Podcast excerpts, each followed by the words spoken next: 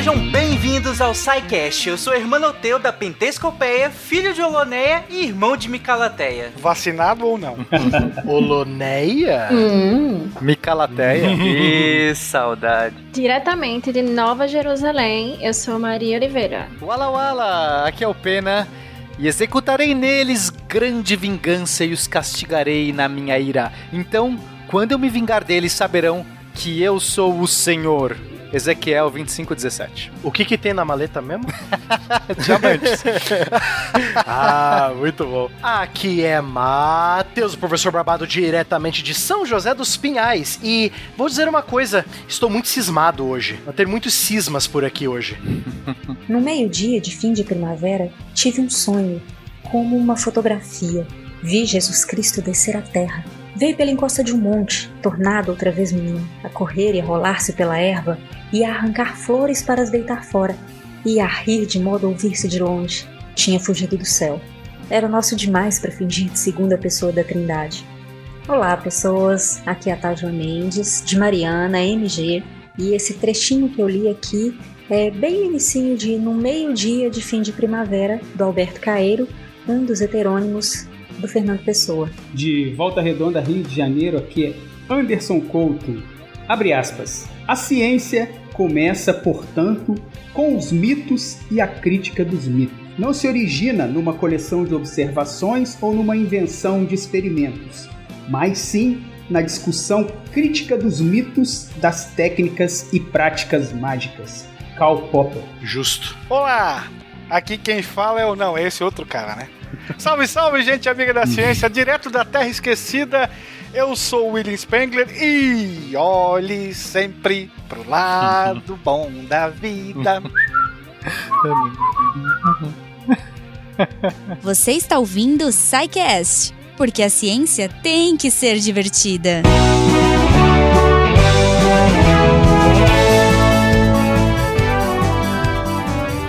chegamos a mais uma sessão de recadinhos do SciCast. Eu sou a Jujuba e passei aqui rapidinho para te dar um recado do Cambly antes da gente ir pro episódio. Gente, semana que vem, se você tá ouvindo isso na sexta-feira, semana que vem, a partir do dia 5 até o dia 9, então de segunda a sexta, vai rolar a Cambly Free English Week. Olha aí, uma semana de aulas com os professores do Cambly e vai ser muito legal, cara. Vai ser, as aulas são todas gratuitas, tá? Vocês vão ter acesso aí a aulas diferentes, né, com professores nativos e é muito fácil. Se você quiser participar, como é que você faz? Você fa cria sua conta, usa o nosso código, que é SciCast Week. O link vai estar aí no post, que você já clica e vai direto. E aí você cria sua conta, coloca o código e você vai receber as informações para garantir o seu lugar nessa semana aí de inglês do Cambly.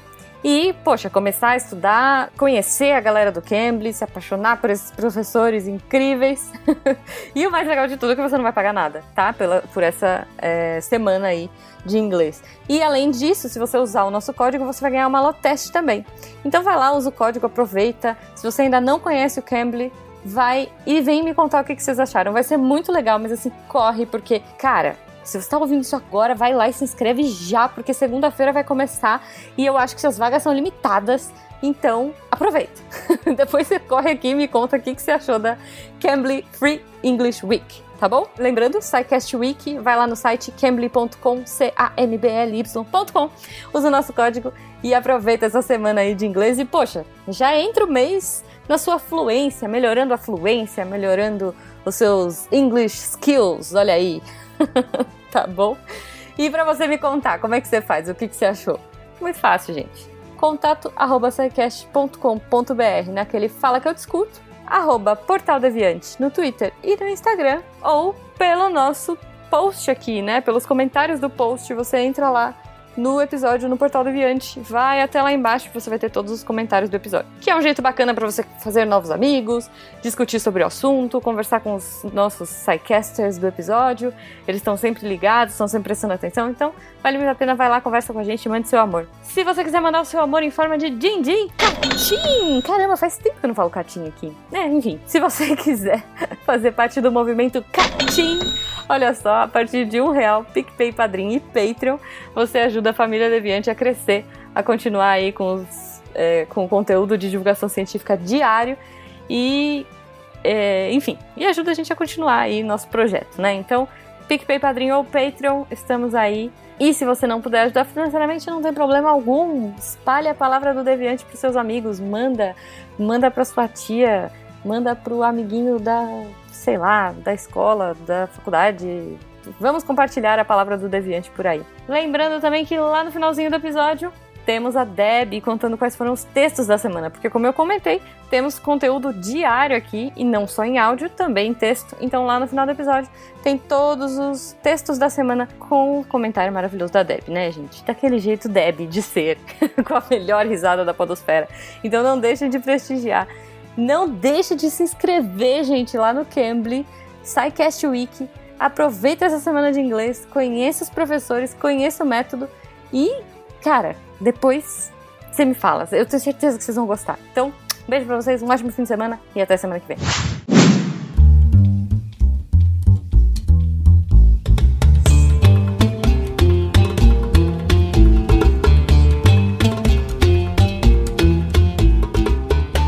Bom, gente, vamos começar a falar sobre cristianismo primitivo. E aí, como vocês bem estabeleceram, a gente vai chegar.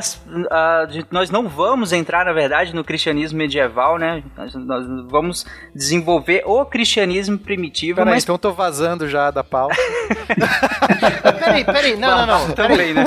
Não vai ter fogueira? Não vai ter É isso que você tá fogueira falando pra mim? Eu não vou poder cutucar o pena? Ah, tchau. Só as fogueiras romanas, ô Barbado. a Não, gente vai não. ter que falar. da- Me- meus queridos amigos lomanos só usam é, crucifixos. Não, tchau pra vocês. Fui, Exatamente. fui embora. Tchau. Nada de fogo por enquanto. É, o fogo é gente. perigoso, né? Faz xixi na cama. É. É isso aí. Só Nero que pôs fogo em Roma e botou a culpa nos, nos cristãos. É, os romanos não gostam de usar fogo porque vai que aparece um outro Nero, entendeu? É. Filisteus, marinheiros de água doce. Mas aí, gente, é outro sidecast, essa questão do fogo. Hoje nós vamos começar, inclusive, esse episódio é, estabelecendo um contexto geral, né? Um cenário de surgimento desse, como vocês bem colocaram, movimento revolucionário, pelo menos foi, né? O cristianismo em sua gênese. Então vamos lá, gente, vamos estabelecer esse contexto, esse contexto em geral. O cristianismo surge direto do judaísmo, né? Então é naquele contexto ali, na- no- nos territórios onde predominava a religião judaica, é que começa a, ser, a surgir a semente do cristianismo. E a gente está falando da Palestina, né? Mais especificamente do povo judeu. E para dar esse contexto que o, o Tarek colocou aí no início, a gente pode puxar um pouco da história dos seus, dos seus ancestrais, os hebreus. E eu acho interessante também, acrescentando a fala do Anderson, que já que estamos falando da história da religião cristã, né, e a gente tem que voltar para os hebreus, eu acho interessante também falar um pouco. Quando você estuda história das religiões, você acaba percebendo uma coisa. Assim como na natureza nada se perde, nada se cria do nada, tudo se, né, se transforma, é, as religiões, principalmente religiões, as três religiões abraâmicas, o judaísmo, o cristianismo e o islamismo, vão sofrer influência, influência não só delas, das três, mas influências de religiões que vieram antes. Muito né? bem colocado. Então é sempre bom, é sempre bom lembrar o nosso ouvinte que, ah, mas o você tá falando que o cristianismo é uma cópia do zoroastrismo persa. Não, eu tô falando que o cristianismo, o cristianismo, assim como o judaísmo, foi influenciado pelas ideias de Zaratustra, pelas ideias dos povos egípcios, dos povos mesopotâmicos, né? Porque lembrando que os povos semitas e os povos da Mesopotâmia tiveram muito contato desde o surgimento das primeiras cidades. Por sinal, ouvintes, nós temos um programa, né, sobre a Mesopotâmia, né? Então, É, assim como as dica. linguagens acabam sofrendo influência e, e elas vão sendo filhas e, e são transformações de linguagens anteriores, é, as religiões também é, é, são, são pautadas pelo mesmo, mesmo efeito. E, e isso é muito interessante, né? Quando a gente vai entrando mesmo nas religiões e vai vendo como elas vão se adaptando, se sincretizando e, e se construindo Então, é, e, e, é muito isso, né? São os mitos, tradição oral, principalmente, está falando numa época que é muito. A, a gente ainda. A, a, inclusive, os, o, o, Novo Testamento, tanto o Novo quanto o Velho Testamento, é nesse período que a gente está falando aqui, nem existiam como escritas, eram simplesmente tradições orais, eles foram passados. Uhum. Então é a história, a contação de história que vai criando toda a ideia do, do mítico e, por, por baixo, uma religião. Eu tinha uma professora na graduação que sempre que ela falava da questão do cristianismo primitivo e afins, ela sempre pontuava, olha, histórica, historiograficamente falando, a gente vai estar tá sempre fazendo um trabalho, quando a gente trabalha com a Bíblia, de me falaram, ouvi dizer, fulano falou, justamente por conta dessa questão da oralidade. Então, a gente já sempre tem que ter em mente a questão dos filtros quando a gente estiver trabalhando com esse material. Isso a gente vai sempre ressaltar aqui ao longo do programa de hoje. Correto. Outro aspecto importante que a gente precisa observar também é é que, principalmente quando se fala da história dos judeus, dos hebreus, a religião é quase que a base da sociedade deles. Então, muito do que a gente sabe da história, além de ter, óbvio, né, pesquisa em história antiga que trouxe muita informação, mas como dizia lá atrás Flávio Josefo, para entender os hebreus você precisa primeiro entender a sua religião. É ali que está a tradição cultural sendo passada de geração a geração dentro da religião. Bom, seguindo aí então. Beleza, vambora. Vambora? Bom, é, 4 mil anos atrás, 2000 antes de Cristo, os hebreus eram um povo nômade ali na região da Palestina, né? É, por volta de 1000 antes de Cristo, eles vêm se fixar, é, eles eram um povo nômade na, na região ali da Península Arábica. E 1000 antes de Cristo, por volta de 1000 antes de Cristo, eles vêm se fixar no território da Palestina, mais ou, mesmo, mais ou menos no mesmo período em que outros povos também se fixaram ali, entre eles os, os filisteus, né, povo de origem creto-micênica, e os hebreus é, de origem semita. Bom, o território da Palestina, desde muito lá atrás na história, sempre foi dominado por impérios, né?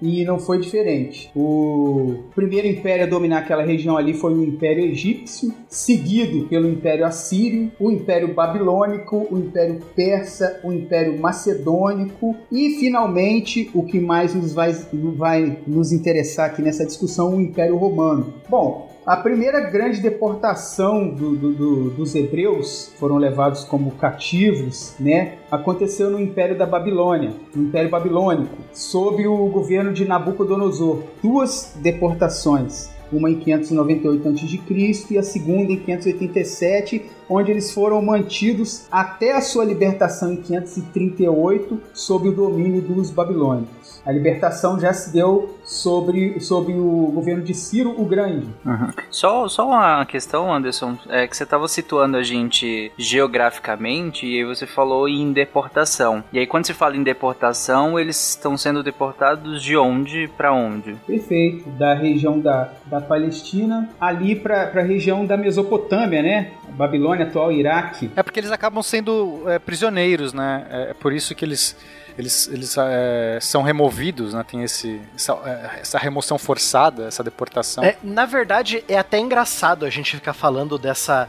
Porque mesmo os hebreus tendo um local de origem, é, querendo ou não, mais por forças externas do que a força deles mesmos, eles vão acabar virando um povo nômade e se espalhando por, por toda a região. Porque, bom, como você disse, né, Anderson, você teve a, as expulsões dos hebreus por Nabucodonosor, né?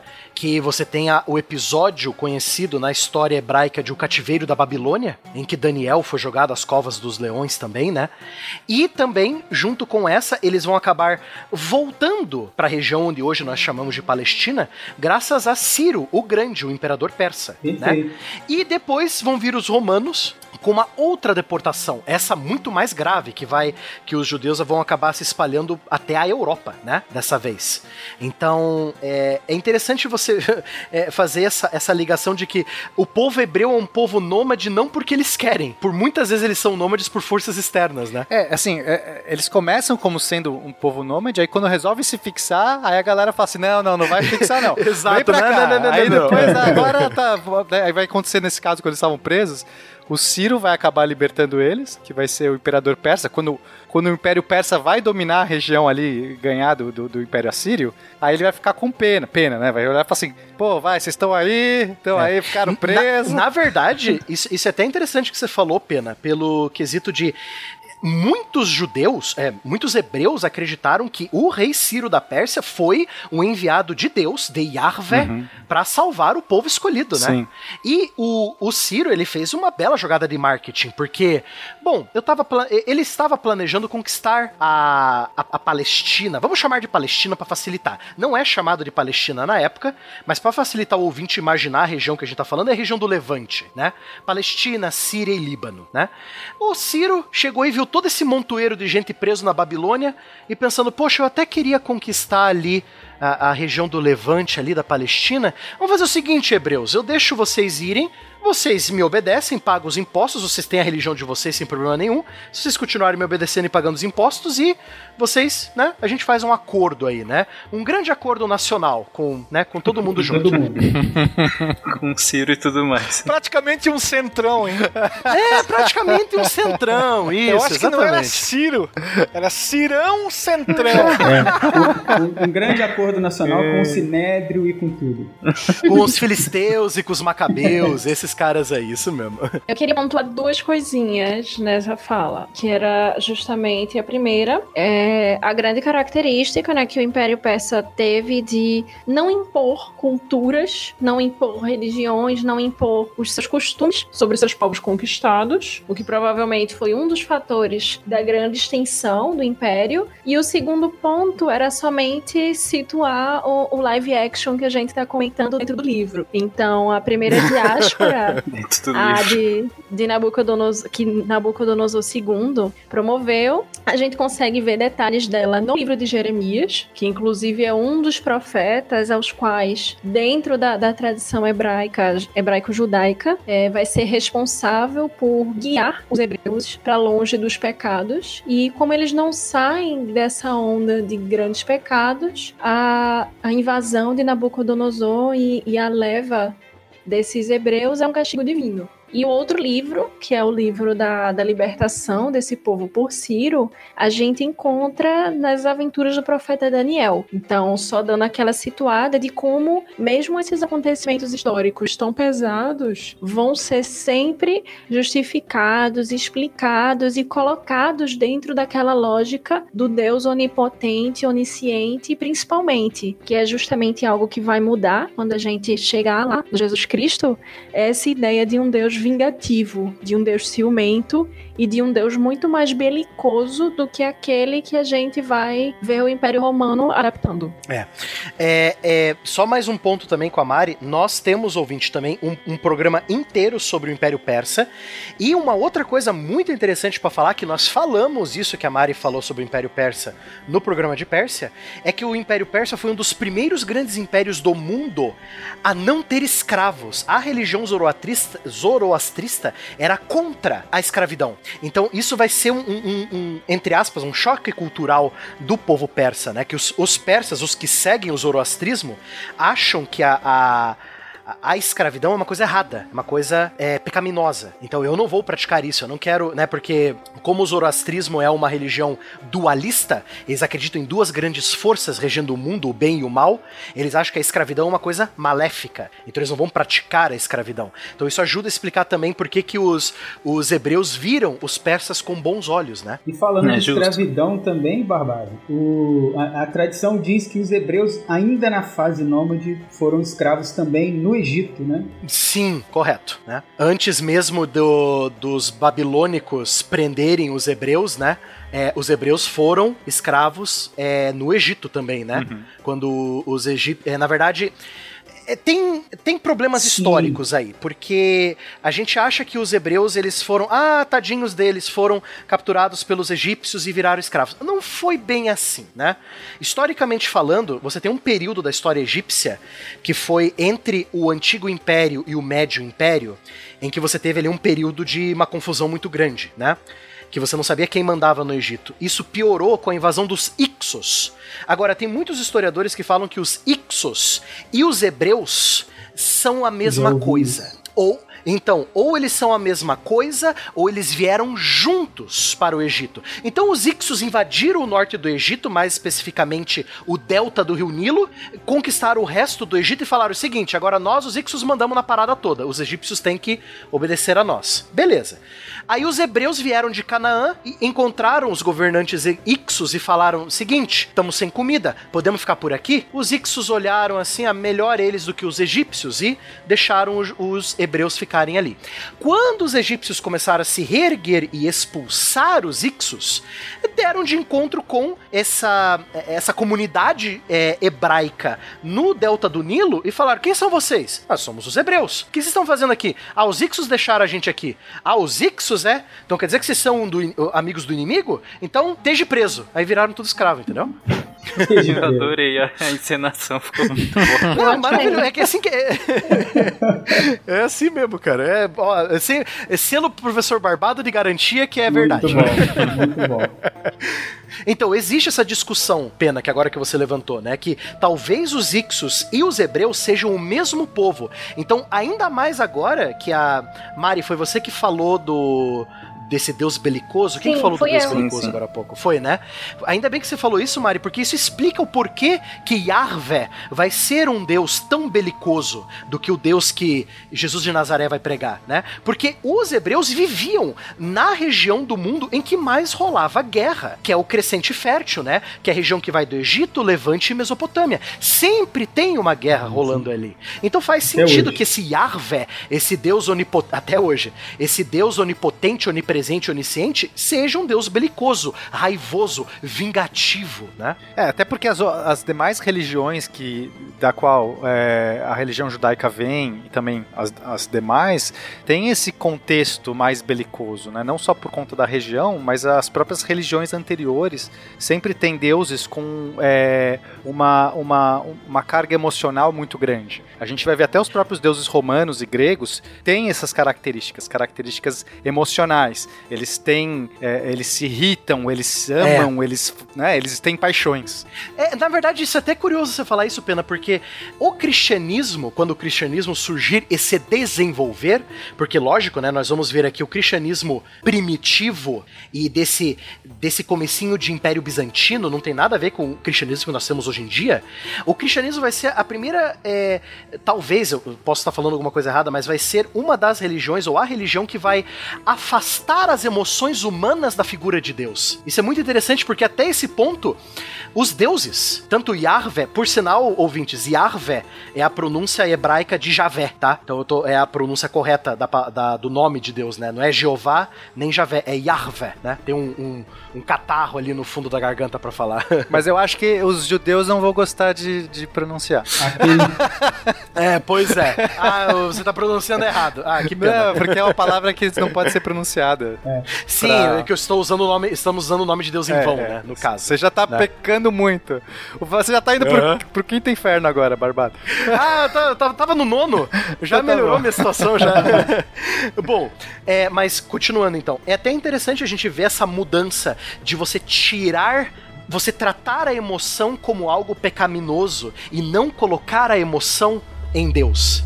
Enquanto isso, os deuses romanos, os deuses gregos, os deuses mesopotâmicos, o próprio Javé, né? É, vai ter emoções, até emoções vistas como negativas, né? Raiva, é, é castigo, né? É, é interessante você ter essa observação, né? O, o Barbado falou, puxou aí muito bem a, a questão do, dos domínios da Palestina, né? Sempre um império dominando aquela região, sempre guerra rolando. E aí, para dar um contexto completo da história da Palestina, é durante o Império Romano ali, por volta de 8 a.C., que nasce Jesus, segundo a tradição, né? Mas a Palestina continua nessa dinâmica de cada, a cada momento da história pertencer a um império diferente. Com a cisão do Império Romano, a Palestina fica sob os domínios do Império Bizantino, né, o Império Romano do Oriente, a partir de 395. Com o surgimento do Islã no século VII, é, aquela área passa a ser dominada pelos reinos islâmicos, pelos é, fica sendo um domínio islâmico. Com as cruzadas, é, a Palestina acaba tendo entre os séculos XII e o século XIII diversos reinos cristãos, que são suplantados pelo Império Otomano no século XVI, que vai até o, o século XX, né, até o finalzinho ali da Primeira Guerra Mundial, quando a Palestina fica sob influência britânica. E aí, nesse momento que, que se inicia, que aumenta, na verdade, os judeus que estavam em diáspora, eles começam a retornar para a Palestina, né, completando aí a história da Palestina. Com movimentos zionista, né, durante a, os anos 1890, 1900, 1920, né? E em 1947 a Palestina acaba dividida em três estados: um estado árabe, um estado judeu e um estado neutro que seria a cidade de Jerusalém sob controle da ONU. É, quer dizer, o cristianismo surgiu em território em território turbulento, né? E surgiu durante o Império Romano. O domínio romano na Palestina começa em 63 a.C., né? E surge o cristianismo sob o governo de Tibério. Os fatos narrados ali no Novo Testamento, eles se passam durante esse período em que o Império Romano era governado por Tibério. A Palestina na, na época era dividida em províncias, né? Dividida tanto tradicionalmente quanto províncias criadas ali pelo Império Romano. É, fala o nome das províncias? O que, que vocês acham? Ah, é o, o básico, né? A província da Judéia. Galileia. Samaria e Galiléia que são as que vão aparecer no Novo Testamento, né? Mais ali, né? É, porque é, é, até interessante a gente falar da, da Judéia, né? Porque é daí que vem a palavra judeu, né? E daí que vem o INRI no, no topo, né? De Jesus crucificado, né? É Jesus Nazarenos e Rex Judeus, né? Jesus Nazareno, reis dos judeus, né? Pode, pode citar os outros, tranquilo. É, então, é, a Palestina estava dividida em províncias ali, o, o domínio romano na Palestina, né? A Judéia, Samaria e Galiléia, que já, já foram citadas aqui, são muito citadas no Novo Testamento, na, na região oeste ali. A Itureia ao norte, a Gualanita de Batoneia, Traconita de Aranita de Decápole e Pérea a leste e a Indumeia ao sul. Só consegui falar isso porque eu li aqui. E a Pentescopeia fica onde? Pois é. Ela fica perto de Gion ou, ou longe de Gion? Não quero confusão! Sou hermanoteu da Pentescopeia! Sou filho de Oloneia, irmão de Micalateia! Micalateia! Ê, saudade! Agora é interessante a gente pontuar, Barbado, eu acho, é, eu acredito que é interessante a gente pontuar a divisão ali das seitas judaicas, que eram seitas, partidos políticos, Uhum. era uma coisa meio assim, meio Sim. misturada, né? É, dependendo da situação, eles tinham uma postura mais religiosa ou uma postura mais política. E as, as principais a gente pode citar os saduceus, os fariseus, os essênios, os zelotes e os herodianos. Antes de alguém falar dessas seitas, muito legal, Anderson, esse ponto que você trouxe. E eu quero destacar aqui pro, pra vocês também e pro, pro ouvinte.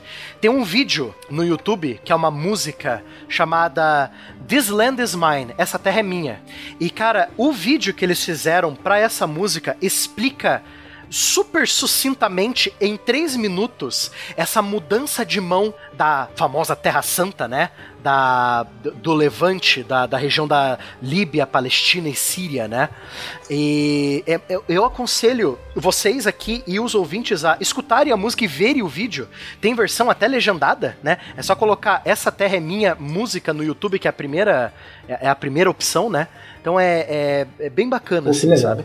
É sobre, sobre esses grupos, é, esses diversos grupos judeus, é, é interessante porque ah, quando a gente pensa né, nos judeus, ainda mais, sei lá, as pessoas que têm a percepção de hoje do judaísmo, que a gente vê, sei lá, os judeus mais ortodoxos, os menos, mas nessa época a gente tinha diversos desses grupos, cada um meio que tem a sua própria interpretação ou certas práticas, certos ritos diferentes.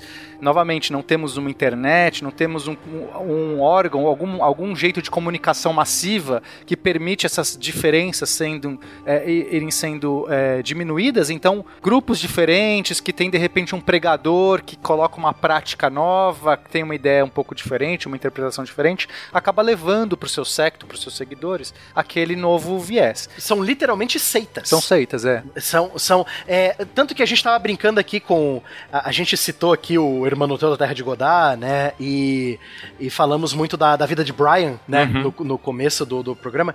É, a gente até, lógico, são é, principalmente a vida de Brian é uma obra de é, cômica, né? É uma obra de humor.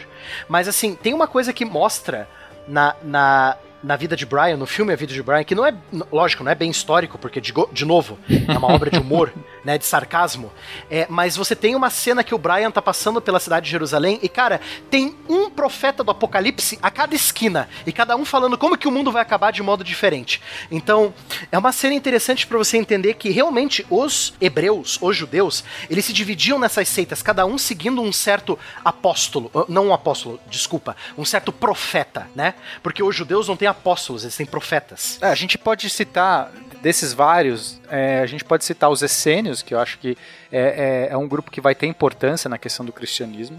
Quando a gente pegar, por exemplo, João Batista, que vai acabar sendo, inclusive, um dos que, que talvez leve a, a questão do talvez Jesus Cristo, né, se tornou Jesus Cristo porque João Batista disse que viria alguém lá, alguém, alguém lá uhum. que seria Jesus Cristo.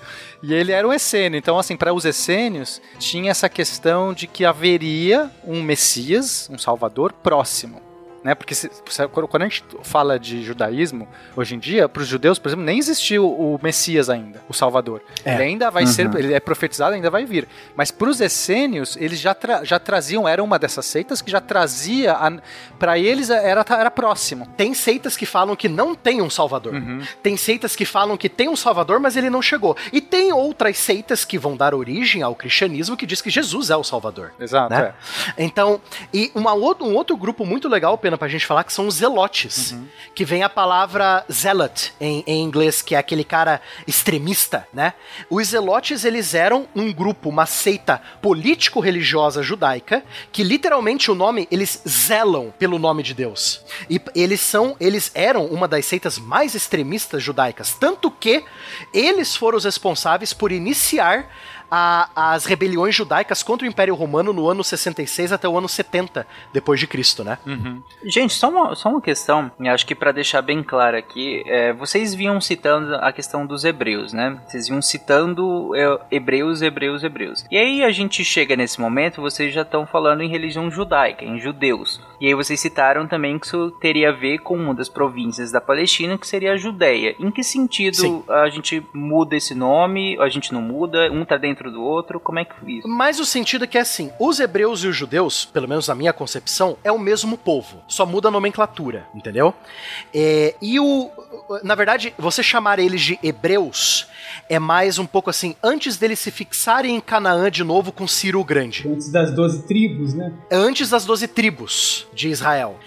Depois, lá pelos anos 500 a.C., 400 a.C., 300 a.C., eles já são judeus, porque aí já vem a influência romana em nomear a região de Judéa. Que eu acho que tem um pouquinho também, é, um pouco a mais, assim. Eu concordo com vocês, mas é que nem todo hebreu se, se, se estabeleceu na Judéia. Então sim, você tem sim. É que a, minha explicação foi muito, a minha explicação foi muito por cima, é muito generalizada. Não, mas é que a maior concordo. parte é, e é por isso que acaba se misturando, e é por isso que uhum. você pode usar num contexto genérico me, da mesma maneira, não vai fazer diferença.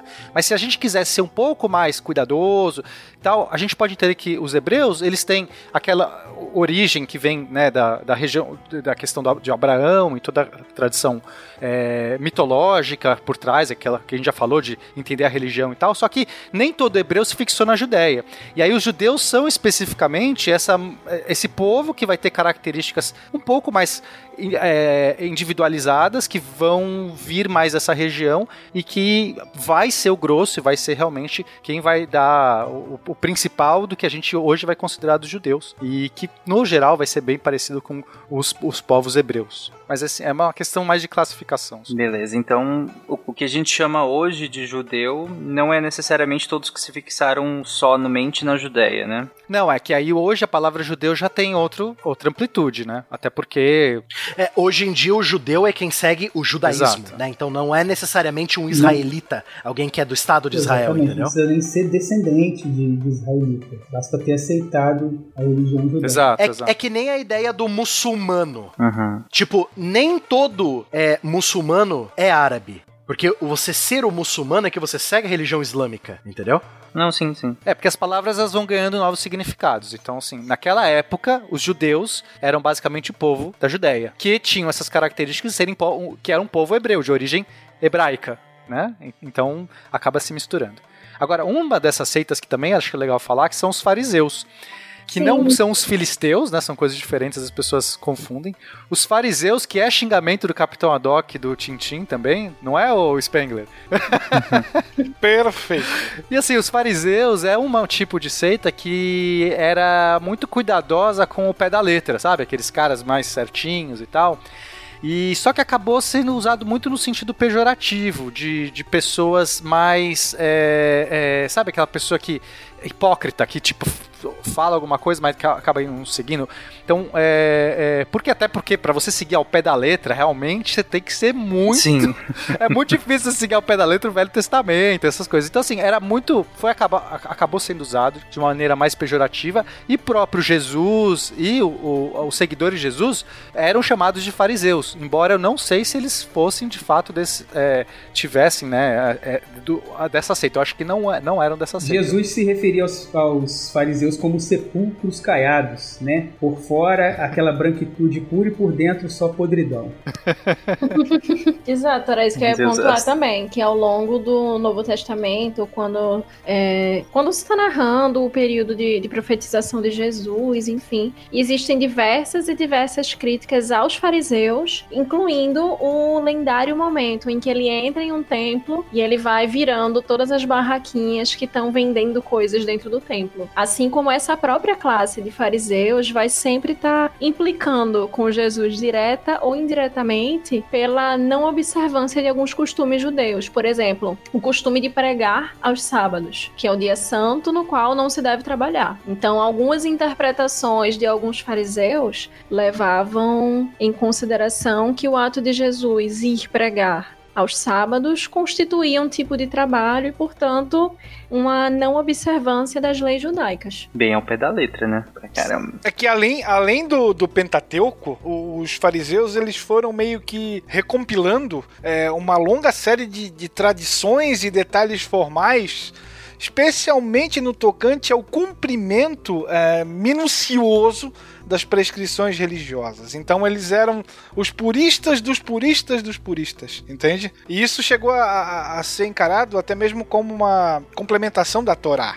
Né? E aí, logo, é, é uma lei atribuída a Deus e dotada da mesma força que, que as próprias escrituras. Achei, achei legal que o, o Pena colocou como se fosse, né, Pena? Você falou é equivalente ao que a gente chama hoje como hipócrita, né? É. Algo como é, zelar por algo de maneira tão restrita, fundamentalista, de maneira a não se tornar real, né? A não ser aplicável no mundo real, nem lá, nem cá, né? Pelo visto. É. Então, achei- Faço o que eu digo, mas não faço o que eu faço, né? sim. É que, é que de fato, assim, é, é você ostentar aquilo que você não consegue ser, né? Isso. Uhum. E aí as pessoas, na- naturalmente vem essa, essa, esse atributo, né? De Uhum. hipocrisia. Não, legal, legal. Não quero confusão! Sou Hermanoteu da Petescopeia! Sou filho de Oloneia, irmão de Micalateia! Micalateia! Ê, saudade! Pô, gente, acho que a gente estabeleceu bem esse cenário, né? O Anderson fez esse, esse apanhado histórico é, que nós estamos seguindo em relação à região, em relação a esses, esses movimentos dos hebreus e essas divisões que foram surgindo e que vai, como vocês falaram, vão dar origem ao que a gente vai chamar de cristianismo. Bom, pra gente entender como é que o cristianismo surge e, e outras outras tantas coisas que nós citamos aqui, vamos primeiro dividir de qual período nós vamos falar aqui e de que tipo de cristianismo nós vamos falar. O cristianismo ele começa a ganhar forma aproximadamente 150 anos Sim. depois da passagem do, do seu pregador, né? Acho que esclarecido isso, né, para a gente começar a abordar essa coisa da, de, de, dessa origem do cristianismo, como surge isso, né, é, eu acho interessante que a gente comece falando que não há consensos, né, não há um consenso, assim, exato. Ah, começou, aqui a gente pode falar que começou o cristianismo, é, o nome é cristianismo primitivo, é, inclusive a ideia de um cristianismo primitivo não tem nada a ver com juízo de valor também como primitivo como inferior, enfim, né, de inicial. E há várias nomenclaturas, né, dependendo de, de quem estuda e de quem Exato. aborda a questão. Você pode falar em cristianismo primitivo, cristianismo antigo, cristianismo originário, proto-cristianismo ou, ou, cristianismos, porque lá no inicinho, né, é, você não tem uma, uma unicidade. Você tem, é, entre esses primeiros cristãos, você tem os que se dizem seguidores desse Cristo e que vão divergir em vários aspectos. Né? São diferentes grupos regionais que eles vão divergir, inclusive né, né, com relação a ele era divino, ele não era divino, ele era só humano, ele era divino e humano, entre outras questões. É até muito interessante a Tágila estar tá falando isso pelo seguinte: do mesmo jeito que o judaísmo, a religião dos judeus, dos hebreus, se dividia em sectos, em seitas, o começo do cristianismo também vai se dividir, porque, como o Spengler falou, o cristianismo vai começar a tomar forma 100 anos depois da morte dos, bom, da sua figura principal, né? Do filho de Deus que veio à Terra salvar a humanidade, não? Só que a institucionalização do cristianismo dentro do Império Romano e dentro do Império Bizantino e dentro da, desse começo de Europa medieval que a gente vai ver, só vai começar também a tomar forma o que pôr e o que não pôr na Bíblia Sagrada, que vai ser o manual de instruções dessa religião, vai vir somente lá pelos anos 300 depois de Cristo, com o Concílio de Nicéia. Aí que vai entrar o que a Tágila acabou de falar falar para nós aí. Jesus é divino ou é humano? Ou é os dois? Ele era um humano ou ele era um santo vindo da terra? Ele era um anjo? Ou ele não era, não era nada disso, era uma quarta coisa? Então toda essa discussão vai entrar em pauta com o concílio de Nicéia e os vários concílios depois dele. Então o cristianismo ele vai ser montado como um quebra-cabeça a partir do ano 300 depois da Era Comum, depois de Cristo, né? Da nossa Era Comum, né, no caso. Essas primeiras divisões do cristianismo, Barbado, também são mostradas ali na vida de Brian. Naquele momento em que ele está andando pela Palestina, ele perde a sandália, sandália. E aí passa a ter uma seita da sandália. E... Sim. É, aí tem a seita dos caras que pegaram isso, o arbusto exatamente. que ele tocou, né? É, isso mesmo. Isso da sandália eu já vi antes, não sei onde. O da sandália não é nada, é essa árvore que é a sagrada, né? Aí fica um velhinho, todo mundo correndo atrás do bar e fica um velhinho. Ele, ele veio para nos salvar. Ele fica olhando pro, pro, céu, assim, tipo, meio em transe, né? Aí ele olha que todo mundo correu, ele vai correndo com o grupo também, sabe? É. Mas então, é, é interessante pegar já esse ponto que a Tágila trouxe pra gente, que o cristianismo concreto, com regras, como uma religião separada do judaísmo, vai vir com o concílio de Nicéia, dentro do Império Isso. Romano já. Se, se a gente quiser sistematizar o cristianismo primitivo, por assim dizer, a gente pode, é, a tradição de considera o cristianismo primitivo os primeiros 300 anos ali, desde os eventos do Novo Testamento até o cristianismo ser considerado a religião oficial do Império Romano, né? Uhum. Já ali com, com, com, isso, com Teodósio. Não foi Constantino, sempre bom lembrar. As pessoas fazem muita confusão com isso. é, o que aí é interessante a gente ver essa trajetória que em 300 anos aproximadamente sai de uma religião, um secto, um culto perseguido, né, cujo seu líder foi crucificado, para se tornar uma religião, é, uma religião dominante. Né? Falando no crucificação, Pena, você até me lembrou de uma, um comentário muito, muito pertinente aqui. Muita gente acha que Jesus foi crucificado, ele foi o único. Não. A crucificação como pena de morte é modus operandi do governo romano desde 200 anos antes de Cristo. Então Jesus não foi nem o primeiro nem o último a ser crucificado, uhum. né? Só para lembrar é, os Inclusive tem gente também. que acha que Cristo vem de cruz, sei lá, tem alguma coisa de Cristo, cruz, crucificado. Não, Christos, né, que é Cristo vem de Christos, que é grego, que é a tradução seria ungido, seria é, benzido por óleo, seria é, consagrado por óleo. E, e, a, e também aí também começa, já que a gente vai entrar, se a gente puder entrar um pouco nessa questão que eu gosto etimológica, então as pessoas também acham que então é, o Jesus era o único Christos, o único ungido, e também não, porque todos os reis, jude, rei, reis judeus eram ungidos, todos eles eram esses Cristos. Só que aí Cristos é grego, é grego. A palavra, a palavra em, em hebraico para isso, não, eu não sei agora qual que é a palavra, não, não vou me lembrar teria que pesquisar. Mas então, é, nesse sentido, sim, o Jesus Cristo foi o único Christos, porque foi quando os termos foram traduzidos para o grego e aí é, os outros reis judeus não eram traduzidos para o grego porque não fazia sentido. Esse, essa personagem, sim. Mas o termo Christos, que é ungido, que é nesse sentido consagrado, ele é, não é restrito. Ele simplesmente foi adotado. Jesus se dizia o Cristo, se dizia ungido. Ele né, se autodenominava também porque era como se fosse é, se dizer um rei, um rei. Não era como, né, para ele é como se o rei, o rei judeu era uma representante, é, era um representante divino. Por isso que tem essa questão do ungido consagrado. Então todo rei judeu tem um laço. A gente já falou que a religião, é, a religião hebraica, a religião é, judaica, ela é muito forte para esse povo. Então claro que os seus reis e, e, e todos os seus, seus líderes vão estar tá vinculados com a religião. Então nesse sentido o Cristo ele é só mais um Assim como no Velho Testamento aparece esse termo várias vezes, não é restrito da vinda do, do Cristo ou uma pessoa que foi é, ungida, né? Aparece com o termo ungido, mas é o mesmo, é o mesmo termo, não é especial. Agora depois ele vai começar a ter um outro ar, uma outra, é, um, um outro significado, o sentido de Messias, que aí é já uma figura já de um de, um, de uma pessoa, de um, de um, de um ser, de um, de um avatar, por assim dizer, de um, um emissário divino. Aí não é mais qualquer rei. Aí sim tem um papel já de um salvador. O Messias é o salvador, é aquele que vai vir um emissário de Deus. Então, todas essas coisas se confundem sob o mesmo termo, que é Christos.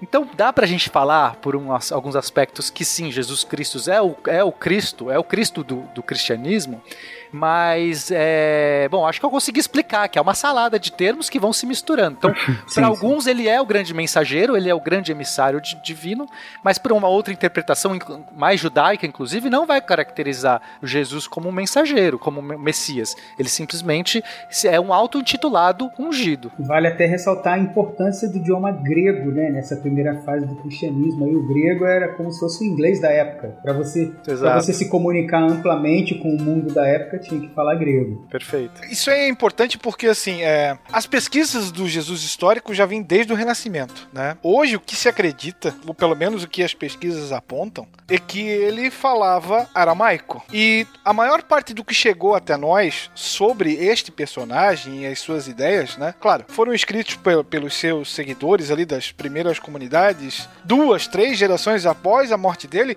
mas chegam através do grego, entende? Tudo que nós conhecemos conhecemos sobre ele está escrito em grego. Então, já são filtros que começam a, a, a, serem eh, colocados, né? São escritas e são ideias que passam a ser diluídas também para atender a um público muito específico ao longo da história. E sem contar a edição feita, né, por vários concílios, né, para tentar é, fazer um, um standard, né, um, um, uma coisa fixa, né, uma mesma religião, mesmas regras em todo o império, né? Então tem várias edições aí também, né, Spengler? E é claro que esses autores, eles não estão preocupados em, em, sei lá, transmitir uma versão fiel dos fatos, né? Como se fosse uma, uma biografia. Mas eles querem defender os pressupostos ali da sua própria fé. É, eles não são cronistas, né? Eles, Exato. eles são pregadores. é, é uma verdade conveniente que eles querem passar para frente, né? é, eles não fazem história, eles fazem teologia, se a gente fosse, né, puder resumir dessa forma.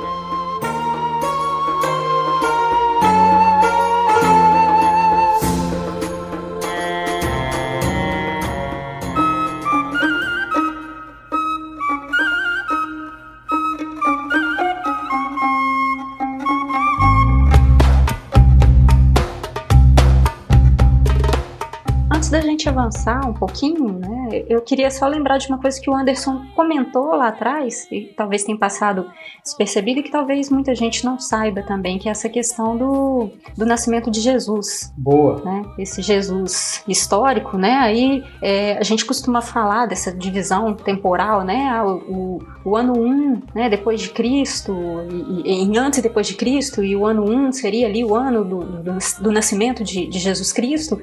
Mas, é, ao que tudo indica, não. O Anderson mesmo falou que talvez ele tenha nascido aí por volta do século 8 antes de Cristo. Né? A gente tem aí a, a questão da perseguição de, de Herodes, né? E, e, e, Herodes governou a região ali da, da Palestina até o ano, até o século IV antes de Cristo. Então, se ele governou ali até o século IV antes de Cristo e ele perseguiu, né, as crianças que nasceram ali, enfim, é, então como é que Jesus nasceu no século I depois de Cristo, se, se Herodes governou até 4? Então não, Jesus não nasceu então ali no ano 1, ele nasceu antes. Essa é, é uma convenção estabelecer essa essa linha do tempo, né, essa questão cronológica, mas ela não vem exatamente de, de quando teria nascido Jesus Cristo mesmo. Só a título de, de curiosidade para lembrar que o Anderson comentou, mas acho que passou meio despercebido. É ano, ano 8, né, antes de Cristo. É, era até um ponto que a gente ia, ia tocar lá na frente, de alguma forma, né, justamente essa questão das convenções, das datas, e esses processos, hum, não sei se administrativos é o termo certo, mas esses, esses processos processos mais burocráticos, de quando o cristianismo já vai lá na frente, começando a se estabelecer enquanto uma instituição. Bom, gente, e só para a gente estabelecer aqui, o Anderson tinha comentado que nós vamos desenvolver aqui daqui para frente como que o cristianismo avança a partir do que ele colocou como três fases, mas de modo geral ele surge ali contemporânea à vida de, de Jesus e se finaliza, no caso, o que a gente chama de cristianismo primitivo, finaliza com o estabelecimento do cristianismo como religião oficial do Império Romano, né? Isso. E esse período, esse período entre esses, esses anos que você citou, a gente divide também em três fases, né? Que seria a primeira fase, a época de Jesus propriamente dita, até mais ou menos 100 anos depois, quando a maior parte dos seus contemporâneos já, já haviam morrido, né? É, do ano 100 ao ano 250, quando o cristianismo começou a se espalhar além da Palestina, chegando em outras províncias do Império Romano, né? Ásia Menor, Síria, Egito, obviamente também a Itália, né? E por fim a terceira fase que vai de 250 a 380, que é o, o finalzinho do processo ali de estabelecimento do cristianismo como religião oficial do Império. Perfeito. Bom, vamos nessa então. É, a gente tem que lembrar também que nesse período a gente é, o calendário que valia era o calendário juliano, que era o calendário recente até no período romano.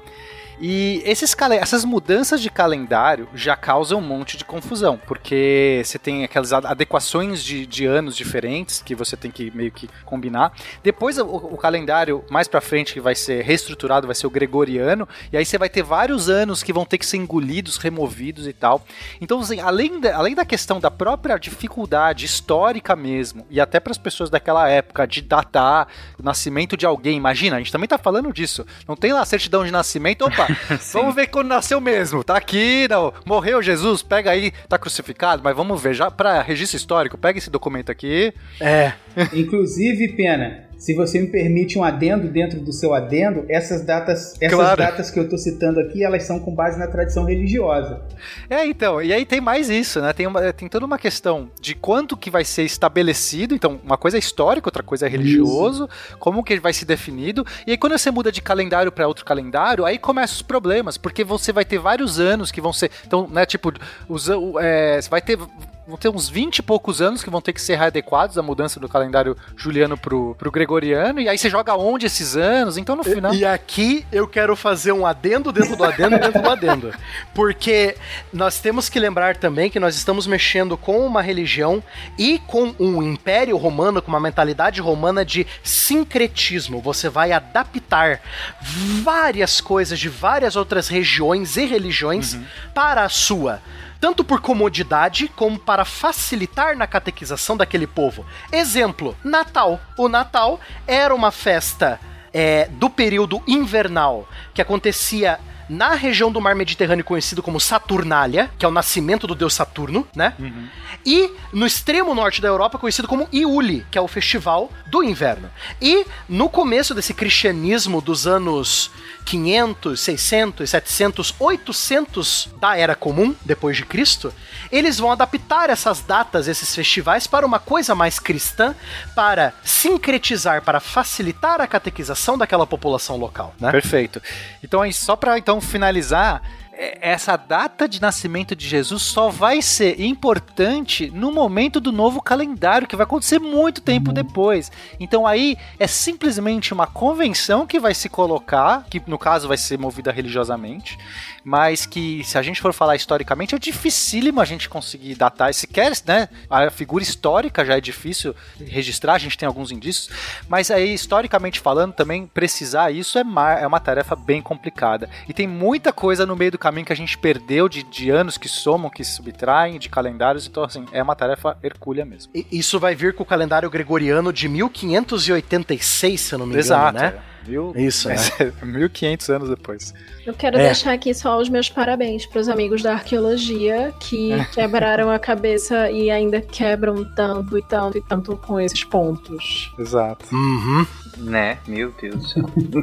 Mas vamos lá, Anderson, vamos seguir essa linha então, vamos desenvolver essas três fases do cristianismo. Bom, a gente pode dizer que o cristianismo se espalhou pra, pela Palestina fora e para as outras províncias, se beneficiando principalmente da estrutura criada pelo Império Romano. A estrutura de estradas, a estrutura de, de comunicação que existia na época entre uma província e outra. Né? É, a- essas estradas permitiam as viagens dos missionários que iam levando, é, iam levando os ensinamentos de Cristo, a, a, a base da religião cristã que já havia surgido lá na Palestina. Nesse ponto surge uma figura importantíssima, que é o nosso querido Saulo de Tarso, depois batizado como Paulo, né? O, o- antes um perseguidor de cristãos, ele acaba se tornando o maior propagador da fé em Jesus Cristo naquelas regiões iniciais ali. Exato. É, tem, tem uma história interessante que, então, ele se dizia, né, esse perseguidor de, de cristão.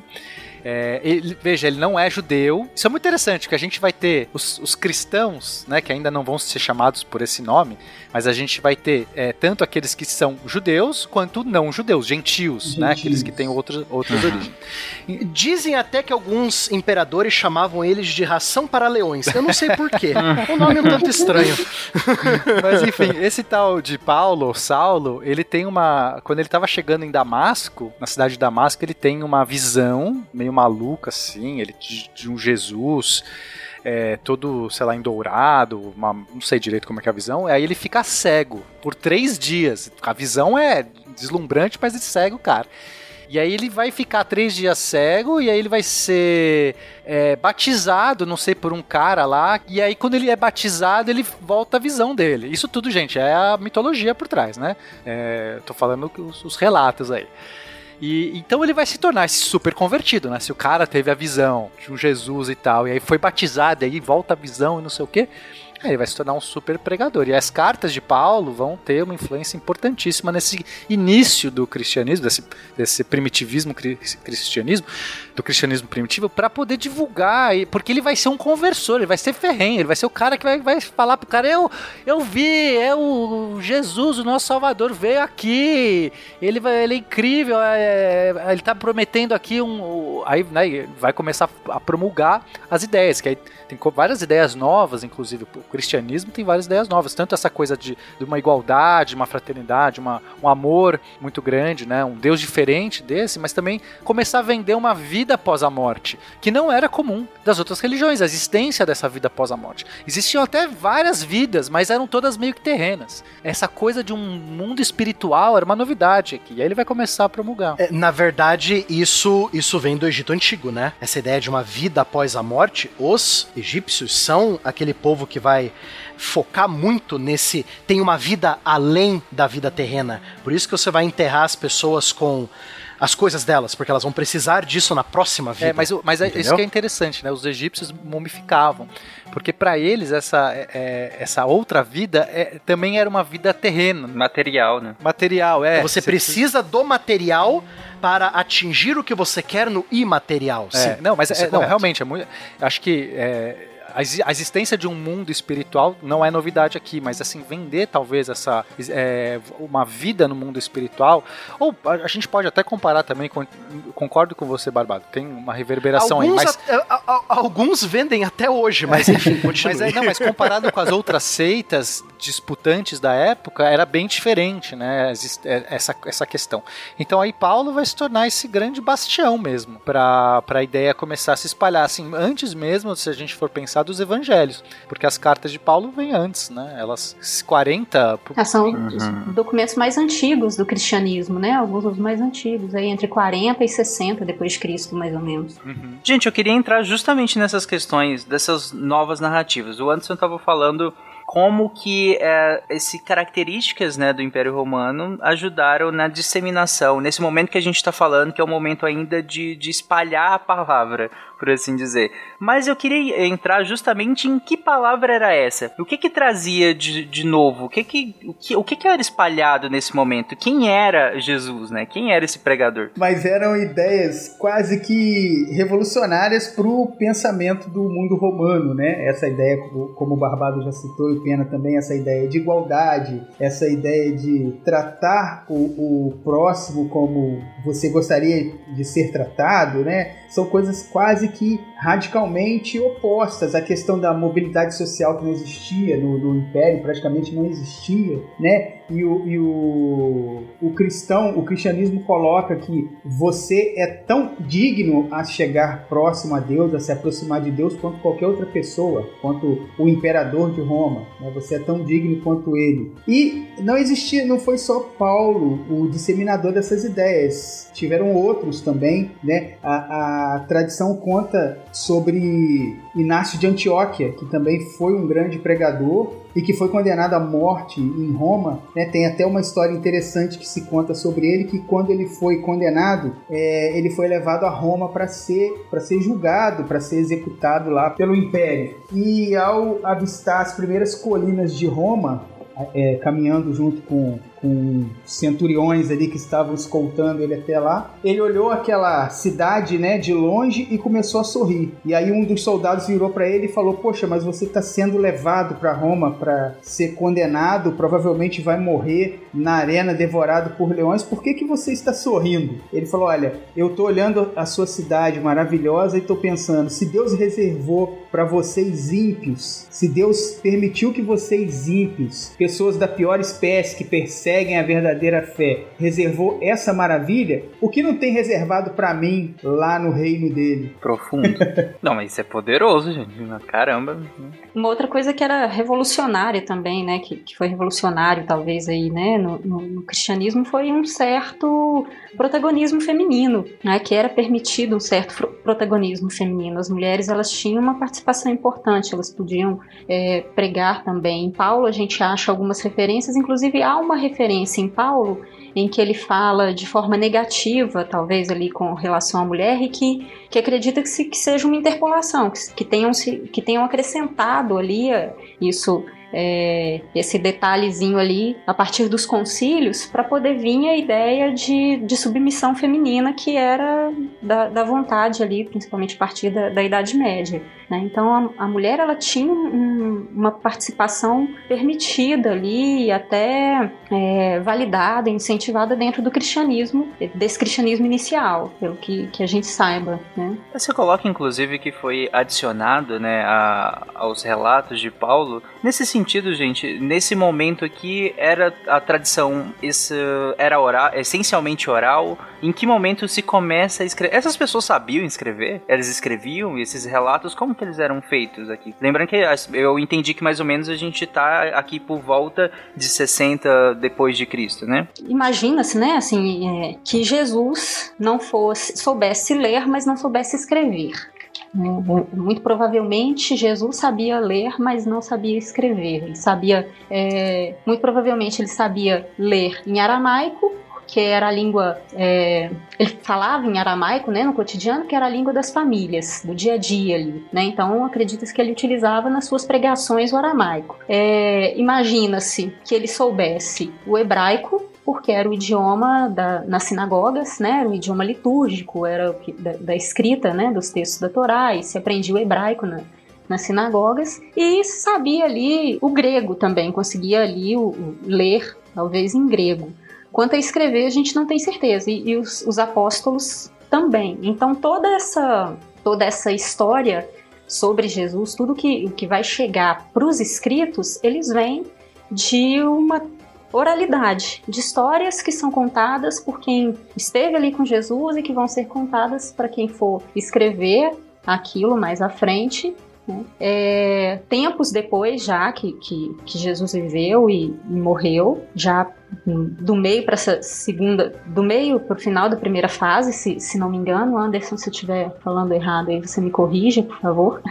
É, mas então esses escritos eles vão ser baseados nessa oralidade, no que se sabia sobre as histórias de Jesus. E Paulo se torna um, um dos grandes divulgadores do cristianismo através das suas cartas. Ele vai escrever cartas, inclusive porque ele não podia estar em todas as localidades que, que vão ser fundadas igrejas, né? Ali ao mesmo tempo, então ele vai escrever as cartas para falar: olha, é assim, é assado, é, é, Jesus disse isso com relação a isso e com relação àquilo, né? Para que essas cartas possam chegar e a partir né, daí também é, se escreverem então os, os evangelhos. O, o, mais interessante dessas cartas de Paulo é que, embora algumas delas, acho que são sete, que tem um consenso grande entre os historiadores de que são genuínas, né, que elas são autênticas, é, tem algumas tantas que tem essa, esse efeito é, é, Albert Einstein, sabe? Ah, a carta de Paulo aqui que escreveu, tá aqui, joga no zap, entendeu? e que não tem certeza da, da autenticidade, que daí pelas datações parece ser um pouco improvável que fosse de autoria dele e tal. E é interessante, né? Que daí, conforme essa é, o, o, culto, ou não é nem o culto, vai, a informação, essa informação, no começo a gente está falando aqui, é uma coisa muito pequena, mas que vai se espalhando. Então, conforme essa notícia vai se espalhando, ela vai sendo apropriada e vai sendo copiada e mudada, né? Então, é, essas coisas, essas é, é esses anexos que vão colocando, que nem essa frase sobre é, das mulheres, né, sobre as mulheres subjugarem os homens, que, que teria sido adicionado depois, pode ser um exemplo disso. De alguém falar assim, não, mas espera aí, vamos pôr aqui uma aspa, um, um, detalhe aqui das mulheres, porque eu não, não gosto das mulheres, entendeu? Alguma coisa assim. É, estimativas contam mais ou menos que entre 95% e 98% da população que vivia naquela região do Mediterrâneo era completamente analfabeta. Então, seria natural que Jesus, um camponês pobre, que nasceu pobre e que nunca saiu daquele ambiente, estivesse dentro dessa estatística. Na real, o incômodo maior pelo fato dele ser um analfabeto vem de hoje, né? Porque hoje uhum. se assume que uma liderança tem que ter pós-graduação em Marte, pós-doutorado em Júpiter, né? E assim por diante. Mas essa não era uma demanda dos discípulos daquela época. E ainda em relação às mulheres, do século I ao século IV, você teve imensas discussões e disputas dentro do próprio cristianismo para decidir se as mulheres poderiam ou não assumir funções de proeminência nos ritos religiosos, por exemplo. E aí cada um vai querer dar o seu pitaco. É, para quem retrata Jesus hoje como cabelos sedosos, branco de olho azul, né? Colocar ele letrado é, é, nada, né? Esse cara nunca viu um branquelo na praia, só digo isso. E não só isso, né? Mas até a própria a própria colocação de Jesus como um homem do povo. Então, se todo mundo tem um tom de pele que simplesmente não, não faz sentido que todo mundo seja branco do olho azul, como é que Jesus seria branco dos olhos azuis e ninguém sequer fez qualquer menção de perguntar, tipo, amigo, por que, sabe, você é assim? É porque era muito protetor solar. Né? É. é. aquele protetor solar do filme do Robocop, sabe? Aquele fator é, 9000, se for, sabe? Mas nesse, nesse ponto, assim, é algo também da gente, da gente mencionar sempre. Que se um dos fatores, eu lembro que justamente uma professora minha pontuou isso, um dos fatores pelos quais é tão difícil a gente determinar se Jesus existiu ou não, é o fato de que ele era um homem tão comum que literalmente qualquer pessoa nos registros poderia ter sido Jesus. E me diga uma coisa, Isaac. Ah. Por que ficaste? Não foi aquela, né? Tava lá bebendo um chopp. Ah. Moisés chegou e falou: Vamos ali no Egito libertar escravo? Tô fazendo nada, vamos nessa. Vamos nessa. Tava à toa, né? Sempre fui mexido com Grêmio, lembro. Partido Comunista, desse na certo. época de. Chegamos aqui, foi lindo. Vamos nessa, galera. O André Chevitarese, da Universidade Federal do Rio de Janeiro, do Instituto de História da Universidade Federal do Rio de Janeiro, talvez seja um dos principais caras aqui no Brasil que trabalham com esse tema. Ele tem dois livros muito legais que vale a pena serem lidos. Um se chama Jesus Histórico, uma brevíssima introdução, e o outro é Cristianismos, questões e debates é, metodológicos. Lá ele comenta que os historiadores eles não buscam um ser divino, até porque isso seria impossível de quantificar, medir e, e avaliar, né?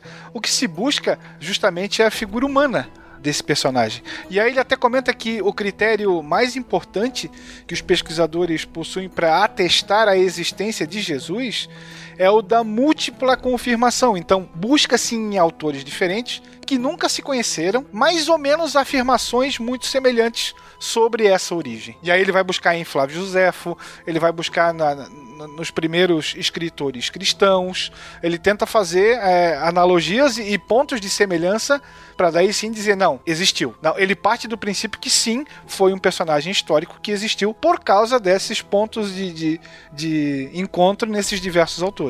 Ah, legal, e, é- e é uma maneira bem intuitiva, né? De fazer essa investigação. De dado que você não, não tem registros são consolidados, vamos olhar aqui o que, que a galera escreveu. Se tiver ah, mais ou menos uma referência em comum, meio que se estabelece que, no mínimo, pode ter existido, né? É, é intuitivo até, né? Faz sentido. E um outro ponto também que, que se levanta é que ele não nasceu em Belém, como afirmam algumas passagens bíblicas, mas sim em Nazaré, que era uma pequena aldeia montanhosa na, na região da, da Galileia. Estima-se que a população até girava em torno de, de 500 habitantes, então ela não teria nenhuma relevância política, né? nem possuía grandes construções, sinagogas e, e tudo mais. Esses dias eu vi um tweet que é crianças que achavam que Jesus nasceu em Belém do Pará, curte aqui, e tinha uma galera É. curtindo.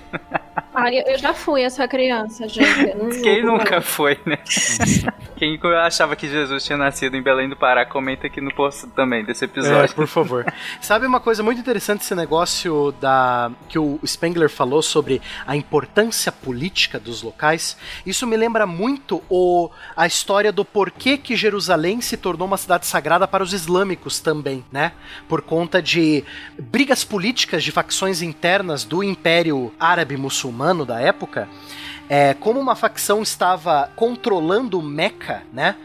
O sultão da região do Levante falou: Poxa, eu não quero que a minha população vá para Meca gastar o dinheiro dela lá, nessa peregrinação. Eu quero que eles gastem o dinheiro dela aqui, na minha região.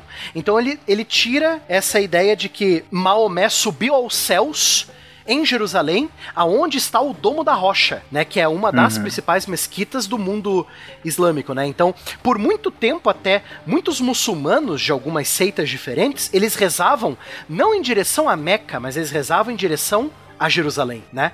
Então, você tem essas jogadas de marketing e essas mudanças mais políticas do que religiosas, né? Não só no cristianismo, mas em outras religiões também, né? Uhum. Bom, vamos avançar então na- na- nessas fases, Anderson, pra gente entrar de fato na criação do que a gente pode se ch- chamar de igreja, né? Como a Tajla citou a- agora há pouco aí, essas tradições orais a respeito da- dos feitos de Cristo e da, da- do que é narrado no, no Novo Testamento, né, eles começam a ser sistematizados mais ou menos ali na época de- da destruição do Templo de Jerusalém pelos romanos, que foi em 70 depois de Cristo.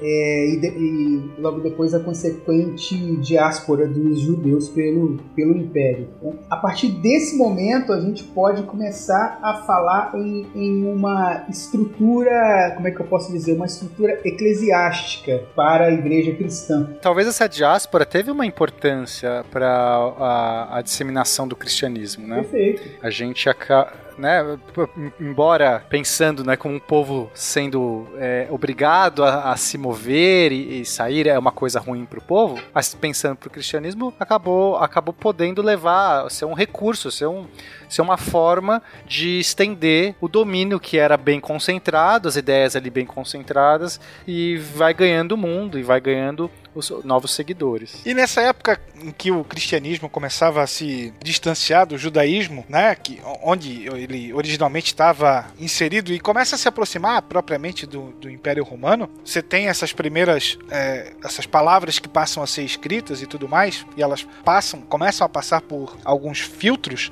porque assim, é, nós tínhamos uma pregação original é, destinada a convencer um público camponês, né? Cristo era um camponês então de fala aramaica é, e assim por diante. Agora, a gente está direcionando esse discurso para convencer um público urbano muito diferente daqueles camponeses originais. Então você começa a moldar da forma que melhor lhe convém é, com o passar dos séculos, isso vai abrir margem para que vários teólogos interpretassem essas escrituras à sua maneira, né? O que uhum. vai criar inúmeras vertentes do cristianismo que nós temos até hoje. É, a influência grega vai, a força grega vai vir daí, né? porque o grego é uma, uma linguagem considerada uma linguagem culta, e, e, então as traduções, o começo né, das escrituras em grego, inclusive o termo Christos, vão começar desse período, após a diáspora. E aí, gente, vocês comentaram é, do surgimento, né? De, surge ali uh, na, na, região da Judéia e tudo mais, que vocês comentaram antes, que é uma região de, de judeus, né, descendentes dos hebreus, mas nesse momento em que a gente está comentando da vida contemporânea de Jesus para frente, e aí a gente já está avançando para chegando de, em 100 depois de Cristo. Nesse momento, quem seguia uh, esses ensinamentos, é, essas é, que se começa a estabelecer como tradições, eu já posso chamar de cristão ou vem de ainda eram judeus, era majoritariamente judeus e passam a ser cristãos ou não, não eram judeus e agora são cristãos mesmo antes antes não sendo judeus, que vocês chamaram de gentis, né? Então, é, a gente, acho que a gente pode falar que, que esse cristianismo, né, ele vai surgir a partir do momento que você tem ali um, um grupo de judeus né, que vai reconhecer Jesus, que vai entender em Jesus ali como sendo o Messias, né, vão, vão acreditar que Jesus seria o Messias e vão é, começar a seguir os seus ensinamentos. E aí ali a gente pode, talvez a gente possa dizer que aí se, se separa, né, o judaísmo e o cristianismo, né, essa, é, surgem esses seguidores desse Cristo entendido como Messias. A palavra, o termo cristão, de acordo com a Bíblia, vai ser utilizado pela primeira vez na Antioquia, região da atual Turquia, né, quando um grupo fugido de Jerusalém se instala ali na região e vai continuar se reunindo para praticar, para professar a sua fé. E aí vão receber a dominação de, de cristãos, muito provável como um, num sentido pejorativo, né? como uma zombaria. Ah, estão lá os cristãos, estão lá os cristãos, esses seguidores de Cristo, esses cristãos. Então, de acordo com a Bíblia, o, o primeiro momento em que surge aí o, o, termo cristão seria nessa situação. É, para os judeus é uma zombaria você falar que eles estão seguindo Cristos, né, um cristão, porque para os judeus, os, os outros, os que não foram os judeus cristãos, não veio, não, reconhecem nele. É, então é, é, nesse sentido de pejorativo mesmo. Também para aqueles que não, não seguem a religião, pode acabar é, replicando isso e, e, ter virado um insulto, alguma coisa assim, um xingamento. A gente não tem muita certeza sobre isso, mas parece que, que tem algumas referências. Agora, também tinham muitos gentios, né? Muitos gentis, gentis, gentios, eu não sei como que é o plural. Gentios. Obrigado. É, também tinham, é, ou seja, aqueles que não eram, é, que não eram judeus, que eram é, de, que, ou, tinham outras religiões, ou enfim, não, não... isso é interessante porque é, é, é, o próprio Paulo, por ser essa pessoa convertida, né, que a gente já falou, que teve essa importância de, de era, era, um, um, cara que capturava cristãos e se, se tornou convertido, ele mesmo começou a falar para as pessoas que você não precisa, para você virar cristão, né, ou se convertir à nova religião, essa, ele não, talvez não usasse o termo cristão, você não precisava seguir os preceitos da Torá necessariamente. E aí que entra a jogadinha. Porque aí tem um rompimento de permitir, né, diferente de vários das outras sectos ou das outras doutrinas judaicas, não é mais só uma doutrina, só uma seita. Ela é agora uma nova religião, porque ela rompe de alguma maneira com a necessidade de você seguir todos os, os preceitos da, da outra religião, do, do judaísmo, que era basicamente a Torá, que é o Velho Testamento, certo? Então ele fala: você não precisa, é, por exemplo, ser circuncisado, ah, você não tem que é, obedecer todo o Levítico, todo o Deuteronômio. Então começa a ter uma substituição é um judaísmo novo, o Novo Testamento, que ainda está sendo criado, não, né, esses livros não existem ainda, a gente está falando muito no começo. São essas ideias, só os preceitos, eles se tornam, é, é, sobrepujam o resto, é como se fosse um novo. Esse novo Salvador está, está trazendo para nós uma nova verdade. Aquela outra verdade não necessariamente é necessária, não quer dizer que está errada.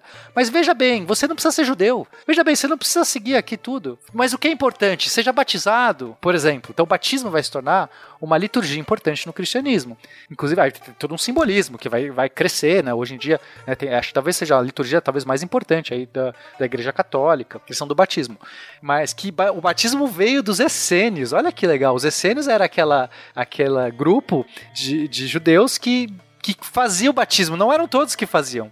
E é justamente por João Batista. João Batista era o que batizava, era o que, era o que né, Batista era o que mergulhava.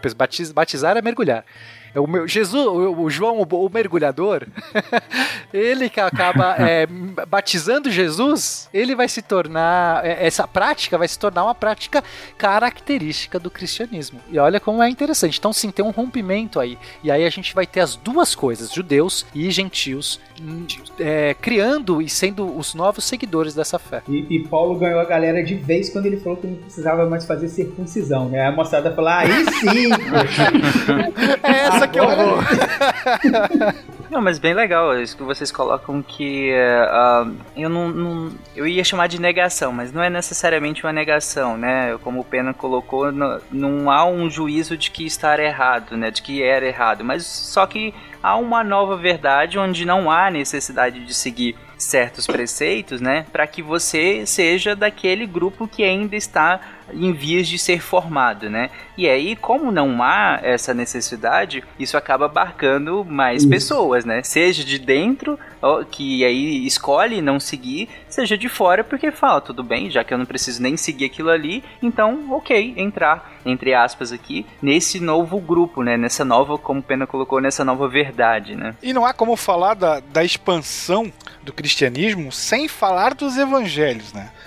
E a maior parte dos historiadores concorda que nenhum dos chamados evangelistas foi testemunha ocular da vida de Jesus. Então, os evangelhos, na verdade, é, faziam parte de uma grande variedade de tradição oral, de, de textos também até, é, que circulavam ali naqueles primeiros séculos depois de Cristo e representavam que essas proto-comunidades cristãs, o, o, Chevy Teresi fala em paleocristianismo né, nessa época, né? É, o que essas comunidades pensavam, né? Tanto é que os evangelhos que foram deixados de lado pela tradição católica posteriormente vão ficar conhecidos como apócrifos. E esses textos, até o século II, eles eram anônimos. Então, a, o que se sabe é que eles foram criados a partir de relatos, é, memórias, tradições, né? Textos mais antigos e seriam escritos mais ou menos entre o ano 60 e 120, e aí sim, no século II, os autores foram atribuídos. O primeiro evangelho a Marcos e o último a João. Nessa primeira fase aí, a gente tem uma fé já começando a se sistematizar, né? principalmente a partir da, das pregações de Paulo e depois da, do, do, estabelecimento dos evangelhos, mas ainda não é uma igreja, né? ainda, ainda não temos a igreja que vai se tornar essa instituição, segundo dizem, o CNPJ mais antigo da história, né? que está aí do Império Romano até hoje funcionando é, espalhada pelo mundo. Bom, é, a gente tem uma fé, mas ainda não tem uma igreja. É a partir da organização dessas primeiras comunidades cristãs que surge também a estrutura eclesiástica, né? Eclésia, é, igreja vem do grego eclésia, né? É, aquela organização primeira ali das comunidades cristãs. Sem contar que essa coisa da eclésia, é, essa, essa organização em. É, ai, como é que é o nome? É um termo o que os romanos usavam antes até da Igreja Católica existir. É, a diocese, sabe a ideia da diocese?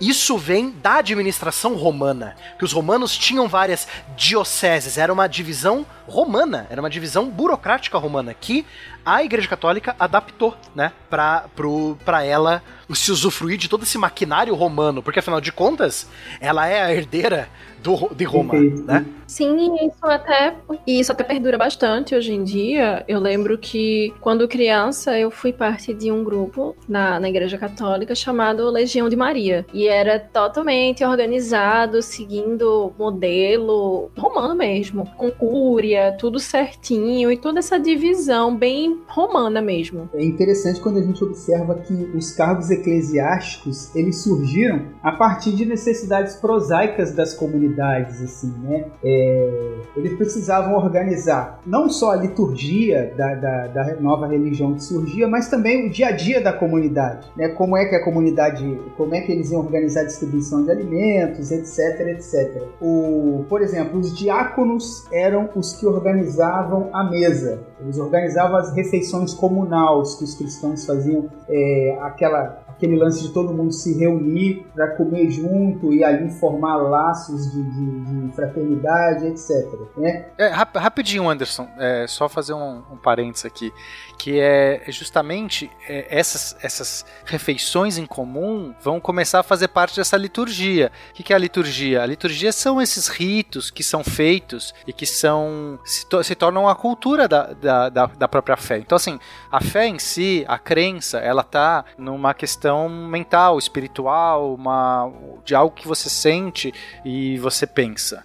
Já a, a, a prática dessa coisa é que acaba dando corpo, né? O corpo dessa de uma religião. Então, nada mais é, é, natural para essa religião que veio de um da, da, daquela imagem de um Cristo, do Jesus Cristo partilhando o pão, dividindo com todos, sentado à mesa, que essa liturgia seja replicada. Então, as histórias, né, que vão se passando, as pessoas que seguem esses mandamentos, o que elas fazem? Cara, como é que a gente pratica o cristianismo? Não tem ainda essa ideia de uma missa e tal. Era essa prática, a primeira prática. Comemos juntos. Vamos fazer como Jesus fez. E vamos replicando isso. E agora a gente tem que organizar essas refeições, porque elas são grandes. Não é mais de seis pessoas ali em volta da mesa. Pô, daqui a pouco tem dez pessoas, três famílias, tem cem pessoas. Daqui a pouco você tem que organizar. E vai nat- naturalmente precisando ter esses cargos. Desculpa o parênteses. Perfeito, o parêntese. É, o, o- surge também a figura do cara que vai organizar as finanças da comunidade, né, o tesoureiro da comunidade, que é, é o episcopos. Depois vem a ser o bispo,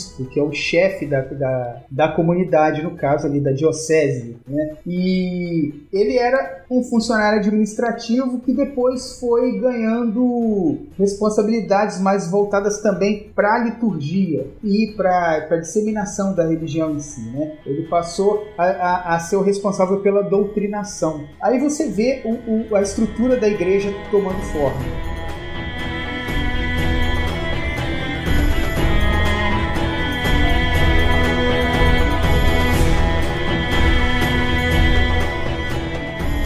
سفری دمو تمیم سفری ناغل بتمو بت ملاخي ما قامو مقام سفری لي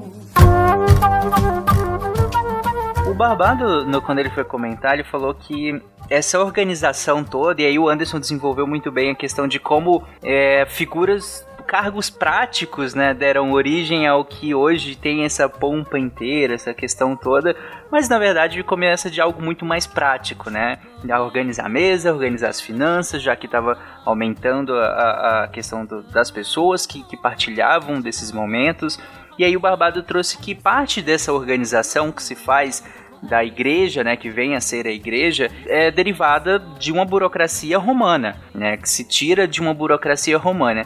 E aí eu queria que vocês eh, desenvolvessem essa questão de nesse momento como é que se dava esse essa religião que estava crescendo, que já tinha um- uma, uma quantidade de seguidores e tudo mais, já estava começando a se institucionalizar em si, como é que se dava a relação dessa religião com o Império Romano? É, Roma tinha, tem né, uma, uma tradição de ser tolerante a, a outras religiões, a outros, enfim, a outros credos religiosos ali no, no período. Contanto que o credo não falasse nada contra Roma, o imperador ou os costumes romanos, né? Aí é que está.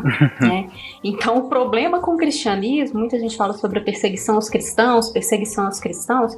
A, a questão me, parece que não é exatamente, ah, vamos perseguir os cristãos porque é, eles não são legais. Por que eles não são legais? Qual que é o problema que Roma tinha com os cristãos? São radicais demais. né? Exato. Pra, então, assim, para início de conversa, eles adoravam um deus único. Aí, pô, você já botou de fora os, deuses romanos, você botou de fora o imperador, que era o deus aqui na Terra também, né? É, muitas vezes visto como um deus. E, inclusive, é, cultuado também, o imperador. Então aí você tem esse problema. E aí o Império Romano e, e os cristãos vão ter alguns conflitos por isso. Não há é, nenhuma lei específica a princípio que fala vamos perseguir os cristãos. Então toda essa questão da perseguição aos cristãos ela se dá a partir de leis já existentes né, no, no Império Romano, mas é, leis que vêm a, a punir qualquer pessoa que contrariasse, que transgredisse os três princípios básicos, que seria a Pax Deorum, a contumácia e a mos maiorum. É, gente, eu não falo latim, se eu estiver falando errado, alguém me corrige, por favor. Pareceu bom, pareceu bom.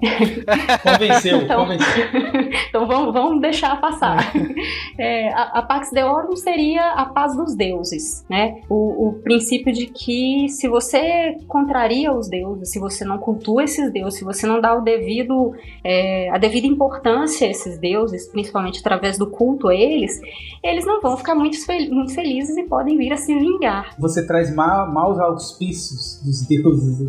Exatamente, né? É um mau, um mau auspício, esses são maus auspícios, um mau presságio de que, poxa, pode vir coisa ruim aí, porque os deuses não estão felizes com isso. Eles gostam, né? Eles são vaidosos também, eles gostam de, de serem adorados. Então, você tem os cristãos que vão se recusar a adorar os deuses é, romanos. Além de se recusar a adorar outros deuses e adorar o próprio imperador, Imperador. Porque o imperador é um avatar do Sol Invictus, né? O, o, o Sol Invencível, né? Além disso, esses primeiros cristãos, eles vão ser altamente antibelicistas, eles vão ser anti-violência, eles vão ser contra servir ao exército romano, que na época do imperador Aurélio, do imperador Diocleciano, Roma estava já indo para os finalmente e ela precisava de soldados. E agora vem essa nova seita espalhando a ideia de paz. Agora que Roma precisa de um exército poderoso para se defender, né? Então, além dessa negação aos outros deuses que a a Tágila falou, essa negação a servir ao Império Romano militarmente também vai fazer com que os, os, os cristãos sejam perseguidos por Roma, entendeu? Exato, e essa, como a Tadla colocou bem, essa perseguição ela não vai ter um caráter específico e direto. Então a gente fala nessa perseguição aos cristãos, que vai ser muito mais ligada a, a essa desobediência das leis dos cidadãos, lembrando novamente que nem todo mundo era cidadão em Roma. Então tem muitos poréns, muitos filtros nessa situação. Então é muito mais a questão das desobediências do que necessariamente a questão das crenças em si. E, e bem lembrado, Mari, essa questão de ser cidadão romano tinha como pressuposto, durante muito tempo do Império Romano, você servir o exército para virar um, um- um- um cidadão romano, né? Então, por muito tempo isso se manteve em Roma. Lembrando, pessoal, que Roma durou mil anos, tá? Essa coisa de o que é um romano, o que é ser um romano, o que é ser um cidadão romano mudou ao longo do tempo. Mas uma coisa que se estabeleceu desde a época de Júlio César até o final de Roma é que se você servir o exército, se você servir o imperador, você vira um cidadão, entendeu? Beleza, aí chega essa galera pregando paz, né? Que não faz muito sentido nesse contexto pros romanos, né? Não é muito interessante que tem uma galera dessa pregando que se não se deve agir dessa maneira ou que eles não vão, né? Enquanto indivíduos agir assim. E o que mais, Taj? É, então, né, tem essa questão, né? De, de eles estarem se recusando a, a cultuar os deuses e, e ter aí a, a possibilidade de os deuses se incomodarem bastante com isso e a população começa a fazer uma pressão. Olha, tudo que está acontecendo de ruim com a gente é culpa desses cristãos aí, ó. Eles não estão querendo cultuar nossos deuses, eles estão meio nervosos com o pessoal e a gente está pagando pato aqui, né? Inclusive, eles se negavam a fazer os sacrifícios, que era algo muito comum na religião romana, né? O sacrifício era uma, um expediente Básico, co- né? normal, né? Você vai lá, colhia, sacrificava lá um animal para ter uma boa colheita. Você vai lá, vai ter uma guerra, você sacrifica o animal para ter sorte na guerra. Então, quando você tem essa. é, você, você fazer essa, é, é, é, essa negação de, de, de, se- de fazer um sacrifício, o que, que vai acontecer? Não sacrificou? Deus vai olhar ali. É, está acontecendo ruim aqui porque não sacrificou animal aqui. Quem que não sacrificou aqui? Foram esses caras aí. Então, pega esses caras. É muito, é muito natural, né? Se apontar. Se Quem não, que, que, se o Deus está irritado, é com quem? Eu cortei a minha galinha, eu cortei o bode, eu cortei o gado. É esses caras aí. Aquela galera ali, não. E aí a gente entra na, na coisa do, da- das tradições, né? Que seria aí talvez esse outro princípio, um segundo princípio que seria o mos maior, que é o costume dos ancestrais. Poxa, esses caras estão aqui, eles participam de tudo aqui, eles seriam, é, é, eles participam de, de- de- vivem, né? No, no Império Romano. Uhum. E aí eles não adoram os nossos deuses, eles não cumprem o- os costumes ancestrais e eles ainda desafiam as autoridades, principalmente ao não querer cultuar o imperador, sabe? Esses caras estão vão, vão arrumar uma encrenca muito grande pra gente, né? E aí é, não só a população, mas alguns governadores ali, né, de, de, de algumas regiões do Império Romano vão falar, bom, a gente precisa agir de alguma forma, ou porque a população está botando pressão, ou porque eles não estão estão desafiando a autoridade romana, né, ou antes que os deuses queiram se vingar da gente por causa deles, a gente precisa fazer alguma coisa. E essa perseguição, essa, essa relação dos cristãos com o Império Romano, ela vai se dar de, de formas muito é, não muito específicas. Cada, cada região podia agir de uma determinada forma para punir essas pessoas que fossem contra os princípios básicos né, da, do funcionamento ali do, do, do império dentro dessa lógica de manter os costumes ancestrais, de respeitar os deuses e respeitar as autoridades. Se bem que a primeira grande perseguição aos cristãos se deu é, com uma grande dose de oportunismo aí de um imperador que era um cara de gente boa Exato. demais, excelente, o Nero, aquele Pica-pau biruta aquele grande romano. incêndio em Roma, né? Ele colocou a culpa nos cristãos, sendo que o depois ficou é, é, é, existe, né, a hipótese de que esse incêndio tenha sido a mando do próprio Nero para liberar uma área lá que ele queria é, gentrificar, né? Organizar melhor ali o centro da cidade. Gostei do uso do termo gentrificar? Fe- Pereira Passos daquela época, né? Meu Deus. Bota abaixo do Nero. E ainda assim, muito, é, muito provavelmente, né, o que, ao que tudo indica, a perseguição foi ali, basicamente em Roma. Ela não se estendeu é, muito para além né, dos muros de Roma. Né? Foi uma perseguição aos cristãos ali dentro de Roma. É, com uma tentativa mesmo de Nero se livrar das acusações que, que pesavam contra ele por esse incêndio. Então, é, foi uma perseguição grande, né? Foi uma, a primeira grande perseguição, mas não se estendeu a todo o império. né? Não, não foi, nunca foram perseguições assim, ah, vamos perseguir os cristãos. Então, vamos, todo o império vai agir dessa forma, assim, tá institucionalizado, tem que ser assim. Não, né? Cada líder local tinha autonomia para agir é, e para tomar as medidas que achasse necessárias dentro do, do que a lei dissesse é, daquilo que estava sendo descumprido pelos cristãos.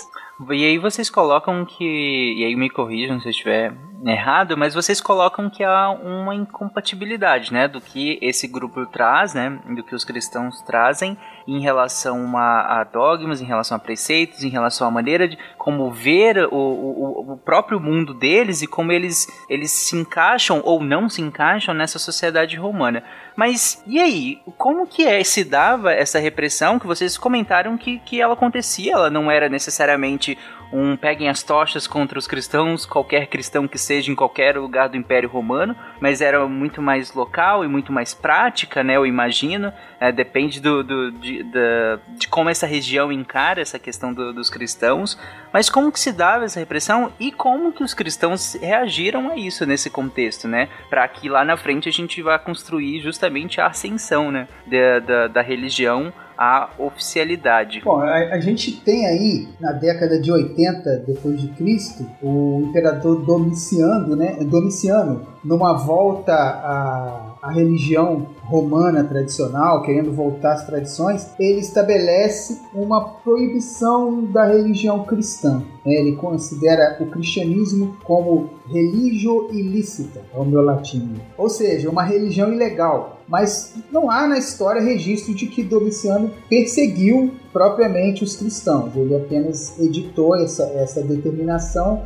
Essa perseguição aos cristãos, até porque eles aumentaram muito de número, né? Cada, cada vez mais pessoas se convertiam ao cristianismo ao longo de todo o imenso Império Romano ali espalhado em várias províncias. Essa perseguição acontecia mais por determinação de líderes locais do que do próprio império em si, do próprio imperador em si. Não era uma coisa, era uma coisa oficial a, a ilegalidade da religião, mas não era uma coisa oficial que os cristãos deveriam ser perseguidos propriamente. É tanto que em, em 240, entre 249 e 251, né, foi num contexto assim de crises, de invasões, o imperador Décio, como uma tentativa de preservar o império através da religião e da, da Pax Deorum, ele vai mandar perseguir todos os que não seguissem as suas determinações de culto e sacrifício às divindades. Ou seja, não é perseguir os cristãos, é perseguir todos os que não seguissem essas determinações de cultuar e fazer sacrifícios às divindades, para a gente ficar bem ali com, com os deuses e, e manter a Pax Deorum. E os cristãos, no caso, vão ser os mais atingidos por esse pacote religioso aí, né, do imperador, é, exatamente porque eles eram contra isso. Então, eles vão ser perseguidos é, nesse sentido. Em 253, num contexto ainda pior por causa da peste, a gente tem o Valeriano que aí vai editar uma lei obrigando todos, aí todos os cidadãos, a cultuarem os deuses e vai proibir que os cristãos se reúnam. E aí essa lei condena ao exílio os líderes cristãos que se recusassem a participar das cerimônias oficiais. No ano seguinte, então em 254, ele vai lançar um edito para confiscar bens e condenar à morte todos os que insistissem em professar o cristianismo. Aí você tem uma lei que é diretamente para os cristãos aí? É, vamos confiscar os bens de todos que insistirem em professar o cristianismo, vamos condená-los à morte, né?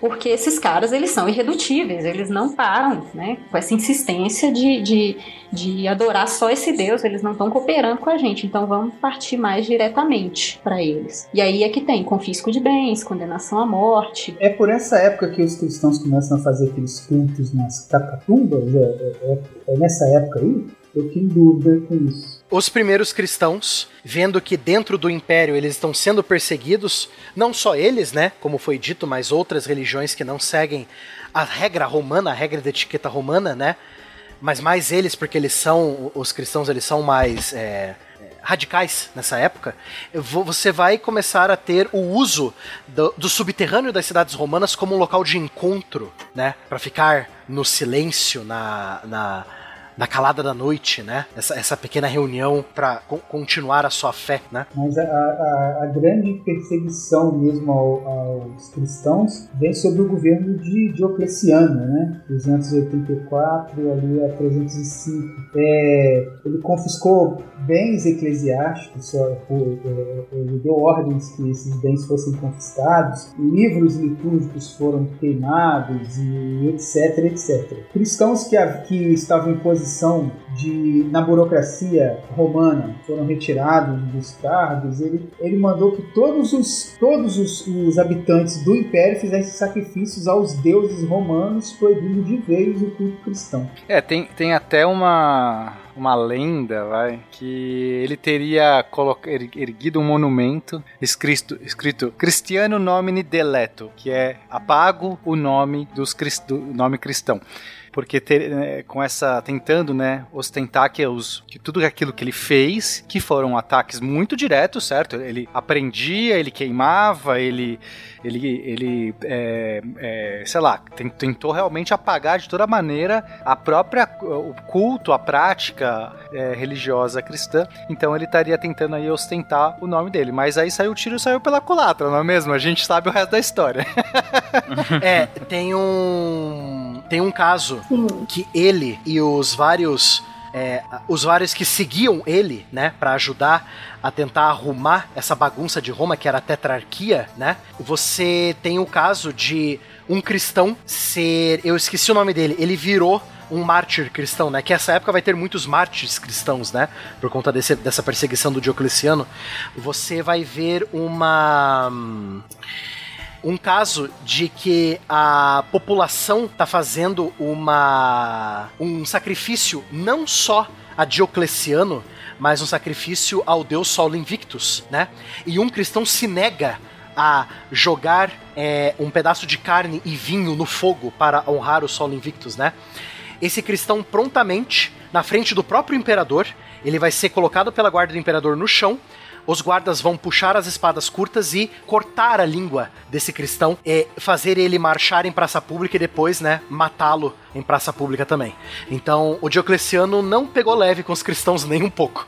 Mas falando em tiro que saiu pela culatra, essa, esses mártires também foram um grande fator de conversão para novos cristãos, né? Que admirados com a coragem e com a, com, com a história de resistência desses mártires acabaram também aceitando a, a fé cristã. É, e aí, por, por, aí que eu queria ir justamente, Anderson, é, em que momento, aliás, como que se dava essa resistência em que, e pra gente justamente avançar para o momento em que isso é alçado à oficialidade. Como que se dava essa, essa resistência e como que ela foi não só se manteve, como cresceu, mesmo sob tanta repressão. É bem, o, o, o, as determinações do, da tetrarquia, né, Diocleciano, Maximiano, Galério e Constâncio Cloro, é, eram de perseguição intensa aos cristãos. Nesse contexto é que surgem aí os mártires, né? E, mas logo depois 313, é, Constantino, o, o, imperador do Ocidente, Constantino, né, acaba assinando,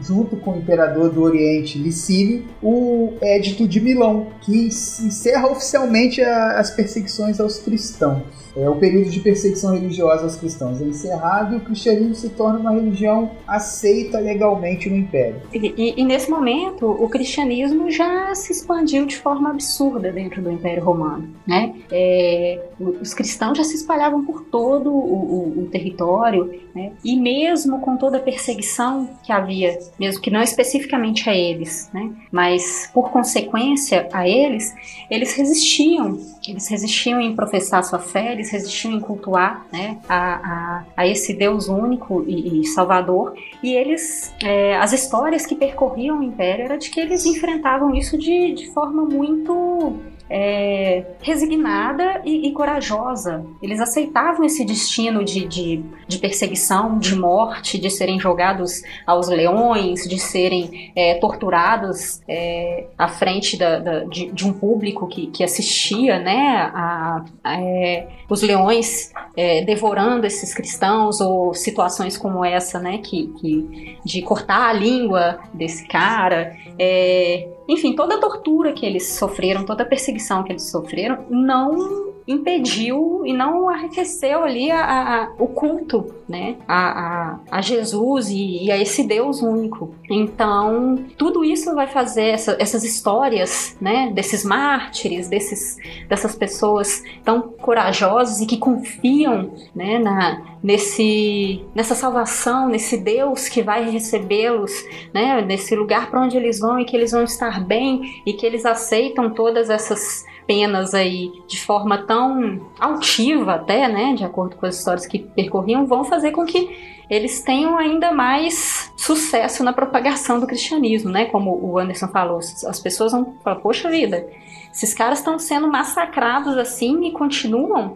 Não, esse negócio deve ser muito bom. Confiar nesse Deus aí deve ser um negócio bom demais da conta. Né? Então a gente vai se jogar nessa também. E aí o cristianismo vai crescendo cada vez mais.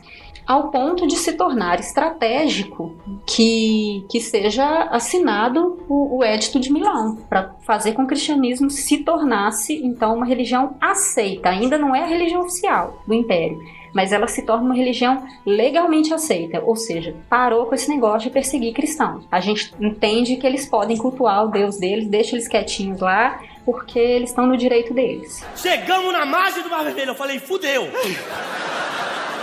Eu não sei nadar, metade aqui sabe nadar, fudeu, Mar Vermelho, fudeu, Mar Vermelho.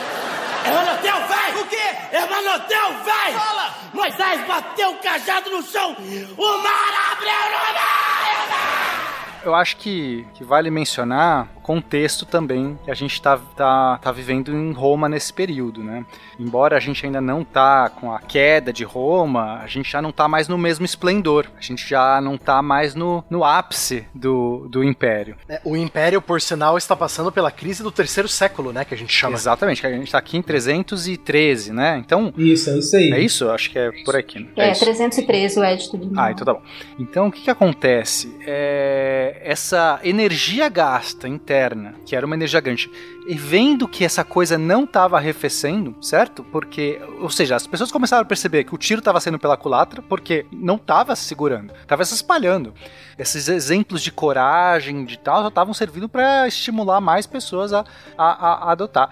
E aí, ainda agora, com preocupações novas que o Império está sofrendo, seja ataques externos, seja a questão de, de, de estrutura econômica interna, política interna, divisão.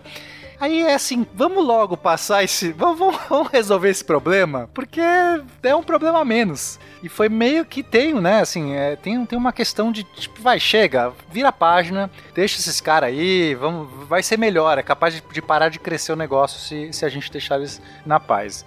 Então tem uma questão política também por E trás. né? Nesse momento a gente precisa falar da figura do Constantino, imperador Constantino, filho do Constâncio Cloro, que, segundo a tradição, é, a partir de uma experiência mística, se converte ao cristianismo. Né? É, na hora da, da, da batalha lá, ele vê uma cruz é, com os dizeres in hoc signo vinces. Sob esse signo vencerá. E aí, é, é, eu, não, eu não sei dizer exatamente é, qual tradição historiográfica diz isso, mas que isso também foi uma jogada de marketing, né? Aproveitando aí a popularidade do cristianismo para também, pra também trazer essa galera para o lado dele, estar próximo do- do- dos cristãos, né? É, começou a ficar interessante, né? O, o dado que eles estavam crescendo, aí começou a ficar até. Eu acho que tem muito a ver essa questão da jogada de marketing também. Mas assim, é, esse ponto é, que o Pena levantou, e aí vocês concluíram muito bem, é que se tornou, a Tágila que levantou primeiramente, o Pena concluiu, é que se tornou muito conveniente, né, de, de não só parar com essa perseguição que já já já estava tomando proporções em que não fazia tanto sentido como o Pena colocou gastar tanta energia interna no momento em que se precisava focar em outras coisas com algo que não adiantou muito bater ao ao longo do tempo, pelo contrário, né? Era como uma massa, né? é, Com fermento, então você, à medida que você batia ali, ela crescia e tudo mais. Ah, então se torna inconveniente continuar. E aí vocês colocam agora que o Imperador Constantino ah, aproveita que não só se torna incon- inconveniente continuar a perseguição, quanto é muito conveniente é, absorver ah, essa imagem, né? Absorver todo esse signo que se forma, toda essa imagem toda, que se forma em torno do cristianismo. E aí, claro, por um mito de. de ah, não sei se, se- se posso chamar de mito de criação, no sentido de criação da fé dele em relação a da adesão ao cristianismo, né? De ver um- uma coisa no momento de batalha e tudo mais, né? Faz muito sentido e é bem conveniente, né? Interessante também é notar que tal subterfúgio vem sendo utilizado ao longo de toda a história da humanidade, inclusive em tempos contemporâneos. Perfeito. Exatamente. É, é interessante notar também que Constantino é, se diz cristão a partir desse suposto evento místico aí, Mas ele, ele se batizou pouco antes da sua morte, né? E já depois de ter unificado o Império em 324. Talvez daí que surge a confusão de que foi Constantino que tornou é, o, o cristianismo a religião oficial do Império. É que é o seguinte, ele já tinha pegado Covid e não precisava da vacina, já estava, entendeu? Já, não, eu já peguei, mas vocês podem se vacinar. Exatamente. Mas, é, é, Anderson, você trouxe essa questão de que vem essa confusão, né? De que ele teria, de fato, sido quem oficializou como a religião uh, oficial do Império Romano. Mas se não foi, quem foi? Isso, a, a, gente vai falar nele daqui a pouquinho aí, né? Do Teodósio I, mas antes disso, tem um aspecto interessante a se destacar nessa época, é aí o final do século III, né? É as várias interpretações da teologia cristã que começam a surgir. Quer dizer, eles precisavam, de certa forma, sistematizar e unificar a fé, a estrutura é, da igreja da época, já sobre, sobre os auspícios do império, né, precisava se organizar. E aí eles começam a analisar as várias interpretações do, dos evangelhos e começam a identificar ali o que passou a ser conhecido como as heresias né? É, as heresias eram a, aquela, aquelas ideias, aquelas interpretações que estavam diferente do que pregava a, a igreja oficial, os dogmas oficiais, por assim dizer. Exato. Decidiu-se quais textos seriam destruídos e quais seriam preservados? Ou que tradições cristãs seriam perseguidas e quais seriam aceitas pela igreja? Então você tem a, entre aspas, memória verdadeira sobre Jesus sendo delimitada. Inclusive, com relação ao que a gente já tinha dito antes, né? E Maria mesmo falou que a gente ia falar disso mais para frente, acho que foi Maria quem disse isso. É, a questão, né, de Jesus, que esse, esse cara, ele é o quê? Ele é o filho de Deus, mas ele é humano, ele é divino, ele é humano e divino, né? então haviam várias interpretações com relação a isso. Né? Existiam grupos que pensavam de forma diferente com relação a isso. E aí a gente tem um, um, um bispo, né, um, é, um sacerdote da Alexandria chamado Ário, que vai contestar o princípio da Santíssima Trindade, que é o trinitaria, trinitarianismo, né, alegando que se, se foi criado, Jesus só existiu a partir de Deus e não existia o Filho antes do Pai, né, uma, uma vez que a essência de Deus é única, porque não foi gerada nem teve princípio. Então, não dá para Jesus ser Deus, porque ele foi criado né? É, depois do pai, o filho veio depois do pai. Então ele vai falar, gente, essa história de que Jesus é Deus não não funciona, não bate, né? E é, em 318, Alexandre, que era bispo de Alexandria, vai se reunir aí com um pouco mais de 100 bispos em um sínodo que vai tratar sobre as ideias do Ário quanto à natureza divina ou humana de Jesus, né, quanto à natureza de Jesus. E esses bispos vão decidir considerar Ário um herege Coitado, cara. E, só mas queria, ainda... só tava Oi? pensando, só coitado. É inocente ali, né? É, então, mas mesmo assim, mesmo Ário sendo considerado um herege, ainda haviam pessoas que seguiam é, as suas ideias, né? Essa disputa ideológica em torno do, do que a gente, do que vamos, vamos chamar de arianismo, né? Que são essas ideias do Ário, ela continuava muito intensa. Tão intensa ao ponto de preocupar o próprio imperador Constantino I com a possibilidade de um cisma. Por sinal, é essa ideia do bispo Ário, né, dessa pessoa que deu origem ao arianismo, esse arianismo, ouvintes, pelo amor, pelo é. amor dos deuses, não liguem esse arianismo ao arianismo do, dos nazistas, tá? É uma coisa completamente diferente. Esse ariani, esse cristianismo ariano que tem a ver com o bispo Ário, né, que pensou essas coisas que a, a Tágila acabou de falar, é, se espalharam além do império, tanto que acabaram influenciando algumas tribos denominadas bárbaras, algumas tribos germânicas que vão acabar tomando as terras do império, formando seus próprios reinos, né, que a gente já tem um programa sobre isso também, né, que é o caso dos visigodos e dos ostrogodos. Os visigodos continuaram com a sua, a, a sua cultura pagã, cultuando os deuses nórdicos. Já os ostrogodos, que entraram mais em contato com o império, eles entraram em contato com seguidores desse bispo, é, Arius.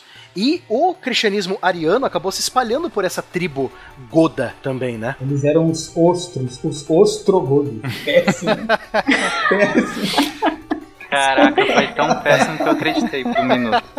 Porque eles são os godos, os bárbaros mais temidos do mundo, por onde eles passam, por onde eles passam, deixam um rastro de destruição, sabe? É, mas esse negócio Esses da, godos aí. da heresia, é, acho que a gente já falou até no, no cast do- de bruxas, né? Que não tem necessariamente o contexto que a gente fala hoje, né? Heresia, aquela coisa de perseguição, queimar bruxas, etc. Era mais no sentido de escolha. Beleza, ó, você tá na escolha diferente, você foi para outro caminho, tá? Beleza, a gente tolera, não tem problema. Só, só começa, então começa só a A ficar. gente tolera, acho que. Não, mas, mas é, a heresia não era perseguido e é, existiam vários tipos de heresia. A questão é quando começa a incomodar, novamente. Enquanto você Uhum. tá ali, eu tô aqui, agora isso vai ganhando corpo, isso vai co- começa a se tornar é, uma vertente, as pessoas começam a seguir, isso começa a ter uma questão política envolvida, aí é, aí fica, aí incomoda. Aí tem a questão do cisma, que vai ter justamente vai se tornar algo não, então a gente vai estabelecer aqui que precisamos romper. Não dá mais pra gente tolerar da mesma maneira. Essas ideias são começam a ficar divergentes demais. Mas é que é, quando a gente conta essa narrativa, às vezes parece que é tudo muito assim, né? Muito a palavra heresia traz. Quando a gente, nas palavras, as pessoas quando falam heresia, a palavra, no nosso contexto hoje em dia a palavra heresia é muito pesada. Mas não Uhum. era assim naquele contexto. Existiam muitas heresias. Algumas se tornaram mais pesadas do que outras. E a difusão da- das ideias do Ário, né, dessa ideia do, do Ário, é, ela fica, né, como eu falei antes, fica perigosa ao ponto de, de Constantino temer, então, que houvesse aí um cisma, né. E aí, orientado pelo bispo De Córdoba, Constantino vai convocar em 325 o primeiro concílio de Niceia. Niceia era ali um ponto estratégico para realizar o concílio, porque além de oferecer uma estrutura necessária, uma estrutura física mesmo ali necessária para a realização do encontro, era um palácio, pertencia ao imperador, a cidade era facilmente acessada por uma estrada imperial, se encontrava a cerca de 112 quilômetros de Constantinopla, então era um, um lugar onde eles podiam se reunir tranquilamente, mas com acesso fácil, tinha essa estrutura que podia recebê-los. E eles vão se reunir, né? Vai, vai haver essa reunião ecumênica aí que vai durar vários dias, com o objetivo de encontrar, vamos dizer assim, soluções para acalmar os ânimos exaltados da igreja em função das declarações de. E entre outras questões, eles vão decidir e estabelecer como dogma a natureza divina de Jesus em sua consubstancialidade com Deus. Ou seja, ele vem do próprio Deus, né? Ele é, é parte do próprio Deus. Ele é Deus é, porque ele é da essência do próprio Deus. E aí se mantém a ideia da Trindade, né? Você tem o Deus Pai, o Deus Filho e o Espírito Santo. O, o Concílio de Nicéia, então, ele se torna, ele se institucionaliza o cristianismo, porque ele dá uma base, ele fala assim, ó, o que que, né, aquela coisa, quando são muitos grupos, as ideias são trocadas, são discussões, aí algumas pessoas de- debatem, vão para um caminho, outras vão para o outro, não, mas aqui eu já não concordo, e aí com esse medo dessa separação, essa divisão, e de repente virar um monte, e, e- e aí Roma perdeu o que é tão interessante Perdeu o controle, né? do cristianismo, exato, porque o cristianismo é conveniente, se tornou conveniente para Roma nesse momento. Então eles não querem perder, não querem perder essa rédea, deixar talvez essa, essa religião se tornar múltiplas e com muitas facetas. Aí eles ins- institucionalizam. Então o Conselho de Nicéia é esse movimento que acontece, é, é claro, vindo de cima para baixo, como uma forma de institucionalizar a religião, e a partir de então ela vai ter parâmetros bem determinados, os dogmas. Né? E o dogma é mais uma palavra forte para dizer o que não é debatido, o que é aceito, o que você aceita porque é assim que é. A gente não vai mais trocar uma palavra sobre isso. É isso, acabou. Próxima página. E isso dá uma uni- unidade tão grande para a Igreja Católica, ela se fortalece a tal ponto que aí a gente chega no ponto que o Tarek citou agora há pouco aí sobre o édito, o édito de Tessalônica, em que o imperador Teodósio I torna a igreja, a religião, a igreja cristã, a religião oficial do Império Romano. Ele ordena o fechamento e a perseguição dos templos pagãos, ou seja, dos templos da da- das religiões tradicionais do Império Romano. Ele passa a definir o cristianismo como a única religião possível no Império. A coisa se Exatamente. inverte aí, né? Parece que o jogo virou, E queridinho. daí vem a grande força que a Igreja Católica é, acaba exercendo durante a Idade Média, né, como herdeira direta do Império Romano, e herdeira direta do poderio do Império. Eu acho que é isso. E aí a gente chega no, no ponto final, né, dessa, dessa parte que a gente decidiu dividir, né, e, e deixar é, a partir da- do cristianismo enquanto religião oficial do Império, pra gente falar num próximo momento. Eu pe- perdi a oportunidade de fazer uma piada na hora que eu escrevi que eu estava propondo a divisão da pauta, eu tinha que ter escrito que estava propondo a cisma.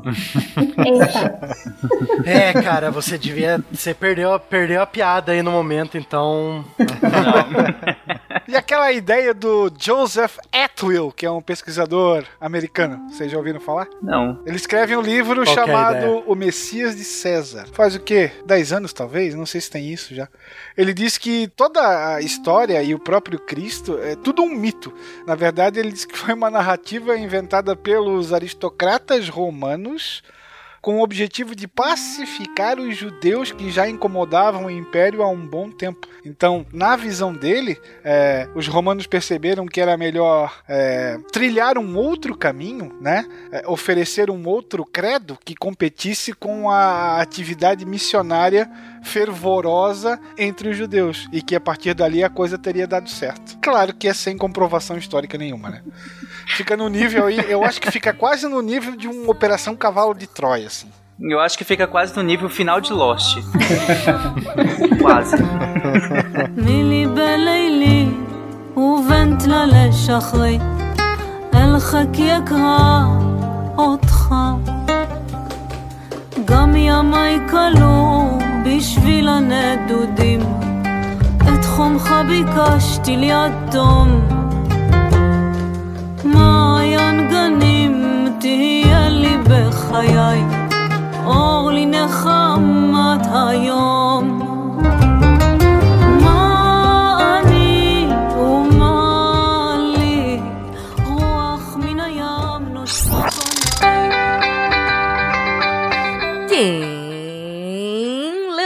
da semana põe o dedo aqui que já vai fechar. Eu li! Que maravilha, anime! E o que, que você achou? Ah, os textos dessa semana estão assim, muito bons, né? Mas tá sempre muito bom, então assim, tanto faz.